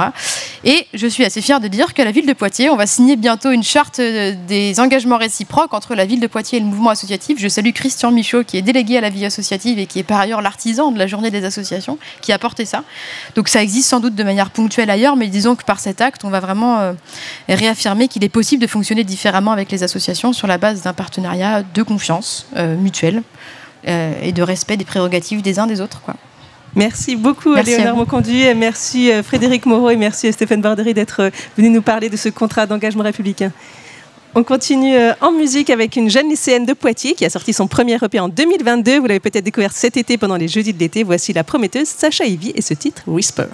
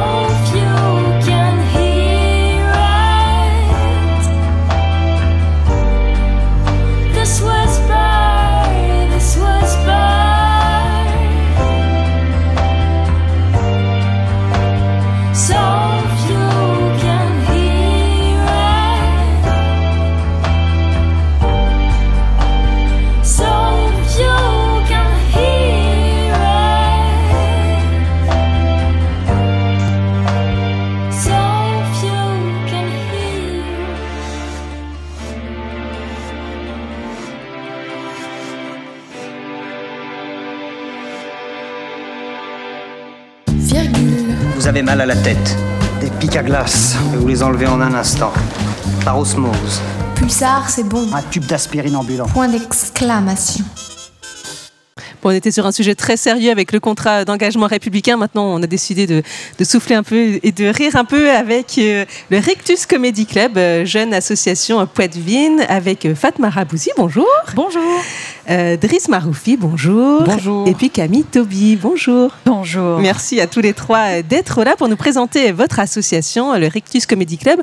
Alors, racontez-nous comment euh, est née euh, votre association. Euh, la vraie histoire fait, euh, Allez, la vraie. euh, la vraie histoire. En gros, euh, on était plusieurs à vouloir euh, faire du stand-up et on s'est rendu compte qu'il n'y avait pas de, de structure et qu'il n'y avait pas encore d'offres euh, de, pour nous accueillir et pouvoir faire des scènes. Et donc on s'est dit, bah, on va le faire. Et donc on a monté euh, l'association, un petit peu franchement euh, au, hasard. hein. C'était, on ne savait pas comment il fallait faire, mais on a fait. On a fait un des appels aux artistes, des appels aux bénévoles, etc. Puis on s'est retrouvés à, être plusieurs à vouloir faire de l'humour, à écrire des sketchs. Puis petit à petit, il y avait des gens qui voulaient pas forcément faire ça, mais qui se sont retrouvés dedans. Donc ils se sont retrouvés à faire des ateliers avec nous, à écrire leurs sketchs, qui étaient super drôles au passage. Et euh, voilà, cette année qui vient de passer notamment, on a eu euh, des pros euh, comme des amateurs qui ont géré. Franchement, c'était trop bien. Alors, vous vouliez vous-même faire du stand-up, mais aussi transmettre un petit peu votre passion aux autres. Vous, vous mettez en place des ateliers pour apprendre à chacun à monter sur scène? Ouais, pour apprendre à être drôle, à monter sur scène. euh, en toute humilité. Euh, oui, voilà. Ce sera ma seule participation. Comment ça se met en place ces ateliers? C'est euh, destination de quel public euh? Alors, ce qui est super avec euh, nos ateliers en, en toute euh, modestie, euh, c'est qu'en fait, c'est des ateliers qui s'adaptent énormément à toutes sortes de publics. Euh, on a eu euh, des ateliers avec des enfants.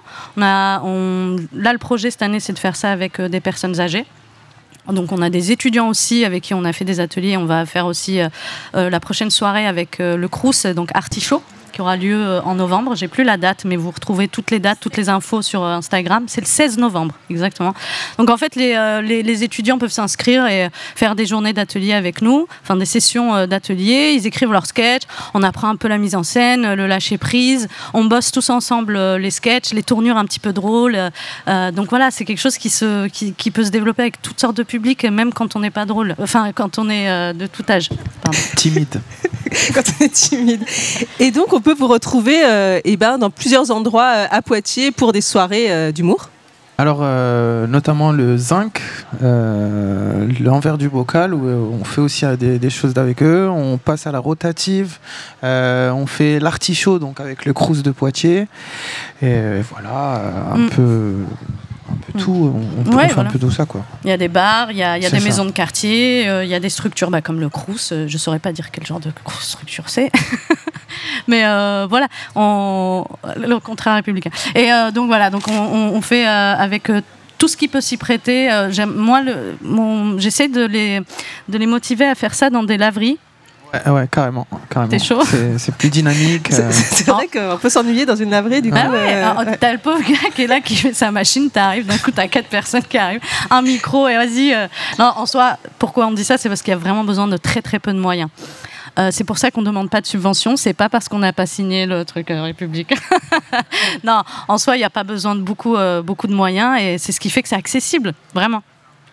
Et donc, on peut vous rejoindre tout au long de l'année euh, pour participer avec vous à, à ces ça. scènes et à ces ateliers. Ça. Bon, on a un visu sur Instagram, euh, Rectus Comedy Club. Euh, pour ceux qui veulent voir nos prochaines dates, qui veulent venir euh, écouter ce qu'on fait, peut-être qu'ils sont intéressés par euh, ce qu'on fait, peut-être que ça les motivera de nous voir, euh, ça les motivera de venir aussi se lancer. Euh, moi j'ai commencé l'année dernière, euh, franchement euh, c'était difficile au début, mais on, on y prend très très vite goût. Euh, mais en vrai, euh, je pense que oui, euh, tous ceux qui veulent venir nous voir sont les bienvenus et si ça les intéresse, bah, ils peuvent monter sur scène. Voilà.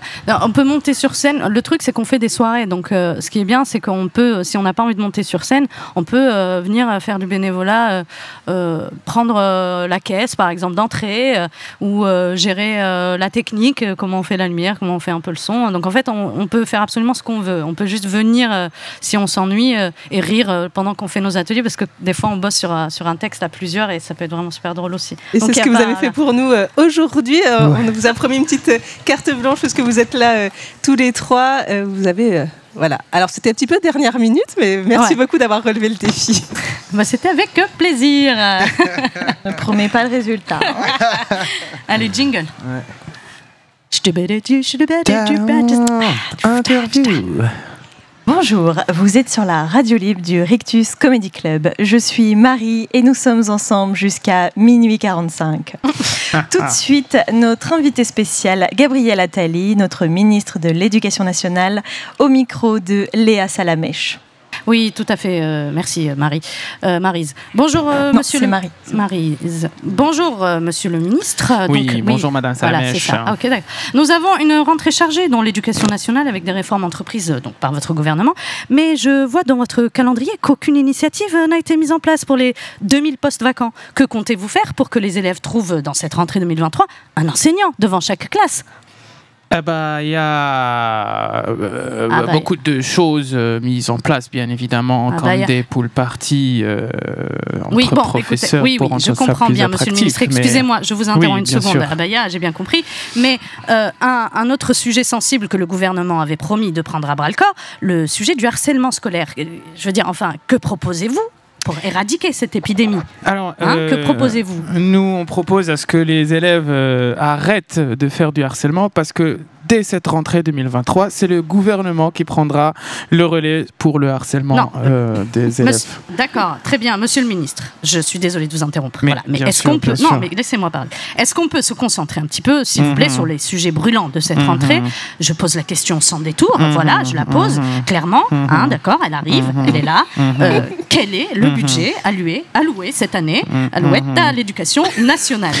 Non, mais c'est vrai que bon, euh, c'est des- c'est- c'est c'est brûlant, mais il faut savoir que si c'est brûlant, c'est parce que c'est trop couvert, et que si c'est trop couvert avec une manche longue, une robe longue, c'est Oui, d'accord, on a bien compris. oui, c'est la, la. Fashion Week, quoi, en fait. Oui, Euh, merci. écoutez, bon, écoutez, euh, monsieur le ministre, merci d'avoir Oh. répondu à nos questions. Pas de souci. Euh, Maryse, je vous rends les studios. Moi, j'abandonne. Merci Travail Léa de Salamoche. merde, de toute façon. Euh, tout de suite euh, sur la radio libre du Rictus Comedy Club, le Flash Info. Le Flash Info, c'est tout de suite. Aujourd'hui se tient la journée des associations de Poitiers au parc de Blossac. Euh, de belles amitiés se créent euh, à cette occasion, notamment entre euh, le stand de l'association du tir à l'arc et celle de l'association du dépistage du cancer de la prostate. Elles ont toutes les deux à cœur de viser juste et droit. Euh, L'eau de Poitiers serait contaminée euh, selon plusieurs sources. Alors tout de suite, nous allons retrouver notre envoyé spécial en direct de la centrale de Civaux, Euh, Lola. Léa, Léa, Lola, Léa. Léa, Bon, Léa, oui. pardon. Euh, Lola, est-ce que vous me recevez? Est-ce que vous avez des précisions sur Oui, cette possible suis. contamination? Tout à fait. Donc là, je suis actuellement à côté euh, des euh, bassines de Civaux. Effectivement, on me dit donc que l'eau n'est pas con- est Elle est contaminée ou pas contaminée? Elle est contaminée? Elle n'est pas. Faut pas boire. On peut. Non, si. On peut boire un peu. Gargarisme. On peut faire des gargarismes. Euh, merci Lola, excusez-moi. Priorité au direct. Euh, on nous signale un bouchon près de l'entrée du parc de Blossac. Il semblerait qu'un véhicule respecte euh, la limitation à 30 km/h. Alors nous rejoignons directement notre envoyé spécial sur place, Benoît. Benoît, est-ce que vous m'entendez Alors euh, oui, oui, Maryse, Bouge euh, Maryse, Ah, je suis actuellement à pied, je marche aux Putain. côtés du véhicule qui, je le rappelle, respecte bien les un truc 30 de fou, ça. km/h. Euh, je, vais faire, je tenter de faire bien sûr un micro bitume. Elle a qui, cette caisse, alors ma petite dame, euh, qu'est-ce que vous en pensez euh, des 30 km/h Écoutez, moi, monsieur, euh, je suis du Sud, je suis toulousaine. Alors, c'est vrai que j'ai pas l'accent parce que je le fais mal. Mais euh, moi, je prends le temps. Regardez, je suis en train de faire mes impôts en même temps. Mais euh, c'est pas un peu trop tard pour les enfants, madame? Ah merde. C'est un peu chiant quand même. Euh, merci Benoît, on va devoir couper euh, ce flash info.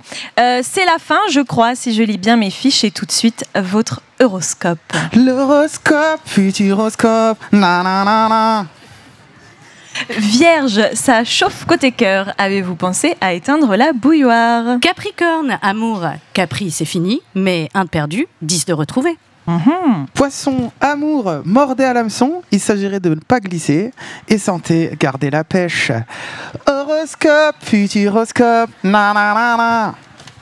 Et pour finir cette radio libre du Rictus Comedy Club, tout de suite votre temps zen proposé par Jean-Marie Le Penaud. Temps zen. Tais-toi, tais-toi, c'est bien. Voilà, comme ça c'est bien. Zen. Oui, alors on va parler euh, des sujets d'actu dans une zénitude.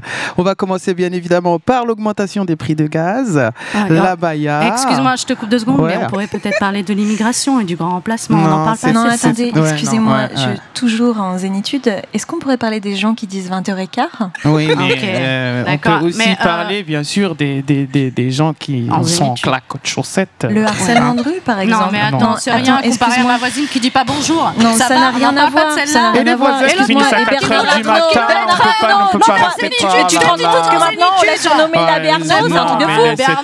Mais toi, tu te rends pas Non, mais climatique, il y a des perturbateurs endocriniens. On a dit en chuchotant, madame. Puis pardon. Merci.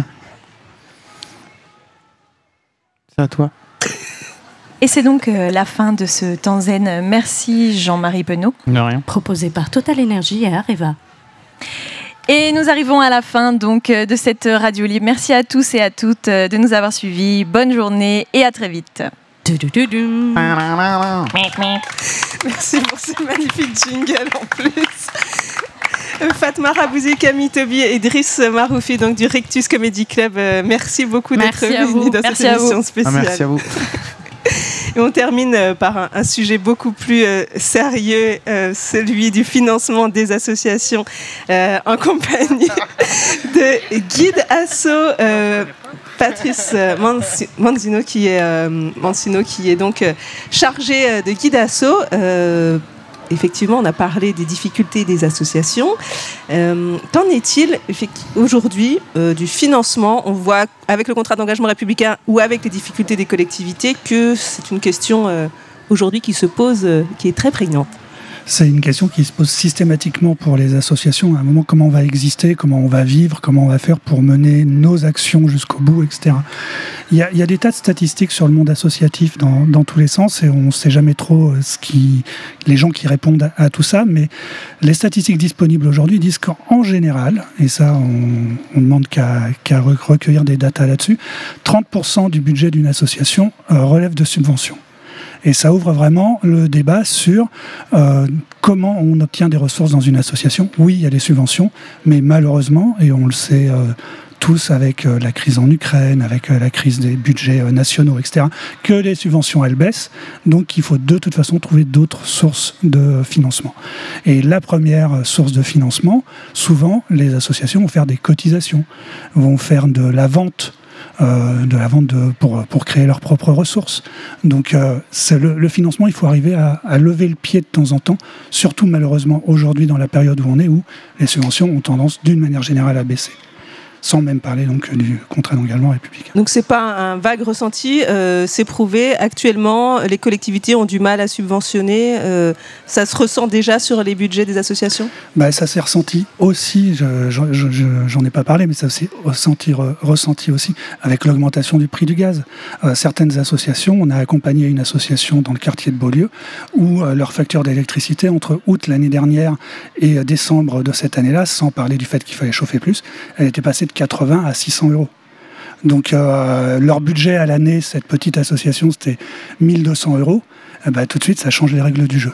Donc, euh, donc voilà, c'est, on peut pas donner de règles. Ce qu'il faut, c'est, euh, en tout cas, et c'est pour ça que Guidasso accompagne les associations, c'est d'aider à faire des diagnostics en disant bon, quelle est votre situation, quel est votre objectif, et qu'est-ce qu'on peut imaginer pour financer son association? Ça vous les accompagnez euh, au quotidien Elles peuvent venir euh, vraiment vous, vous voir euh, à tout moment quand elles ont des difficultés ou avant peut-être même, c'est peut-être mieux. C'est toujours plus près du mur, du mur qu'on voit mieux le mur, mais effectivement, s'y prendre avant, c'est mieux.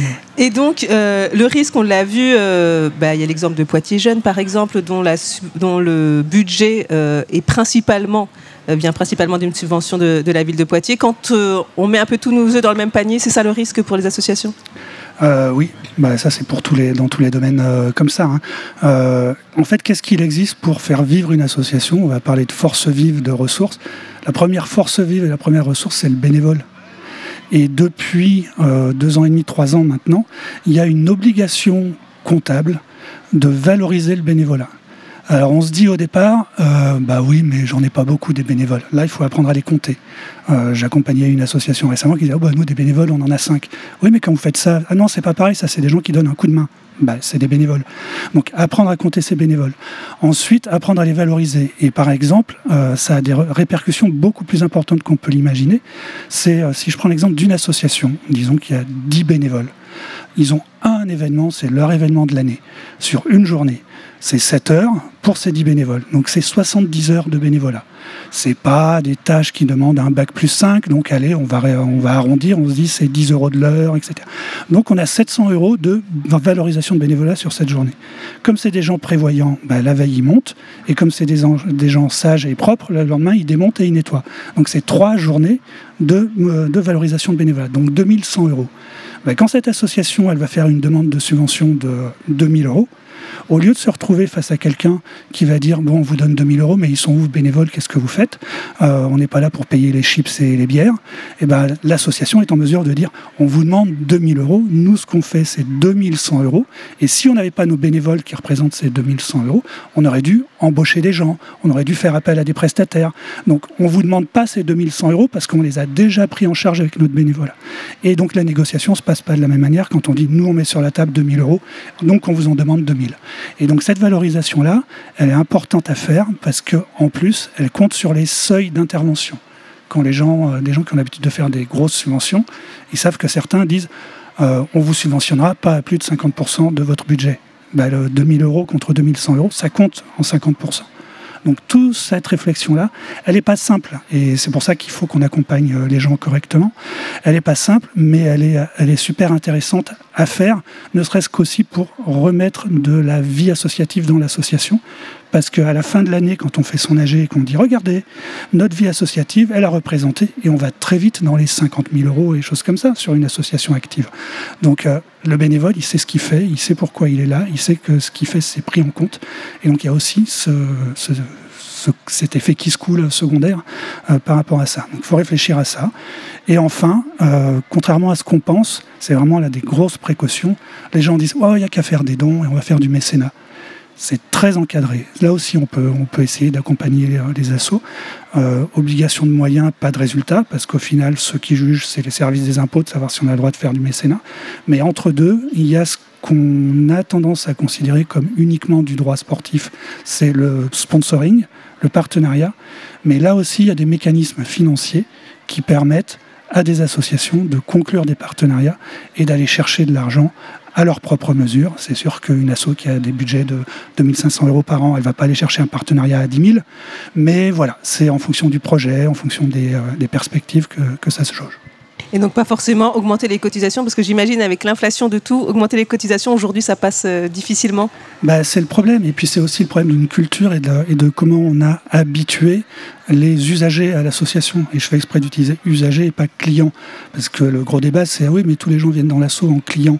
Bah, c'est qu'on ne leur apprend pas à devenir bénévole. Ça peut être autre chose. Mais effectivement, quand les gens ils ont l'habitude d'un service gratuit, euh, c'est difficile de, de passer euh, la marche, sauf si c'est justifié, sauf si c'est expliqué. Donc, effectivement, bon, l'exemple de Poitiers Jeunes, il y en a plein des, associations comme ça, quand c'est de l'éducation populaire, quelque chose d'ouvert pour une accessibilité euh, des gens, bah, il faut dramatiquement diversifier euh, ces, euh, ces ressources en. un partenariat, ça ne veut pas dire vendre son âme au diable et au capitalisme. Ça peut être des choses qui servent à quelque chose et qui ramènent de l'argent. Merci beaucoup Patrice Mancino donc de Guidasso. Alors c'était un des exemples hein, de l'accompagnement que peut apporter euh, Guidasso aux associations. On a choisi la question du financement. Il y en a d'autres. Les associations peuvent vous contacter. Vous êtes là sur le village associatif. Merci beaucoup à la ville de Poitiers euh, qui a rendu possible cette émission. Merci au public présent autour de nous. Merci aux auditeurs et auditrices et aux équipes donc de Vivant et Radio Pulsar. Merci Hélène. Merci Anaïs. Le trio Poids de vin Paul Harmoun, sorti à l'automne dernier, aura son premier album. On se quitte avec un extrait, le titre Zion.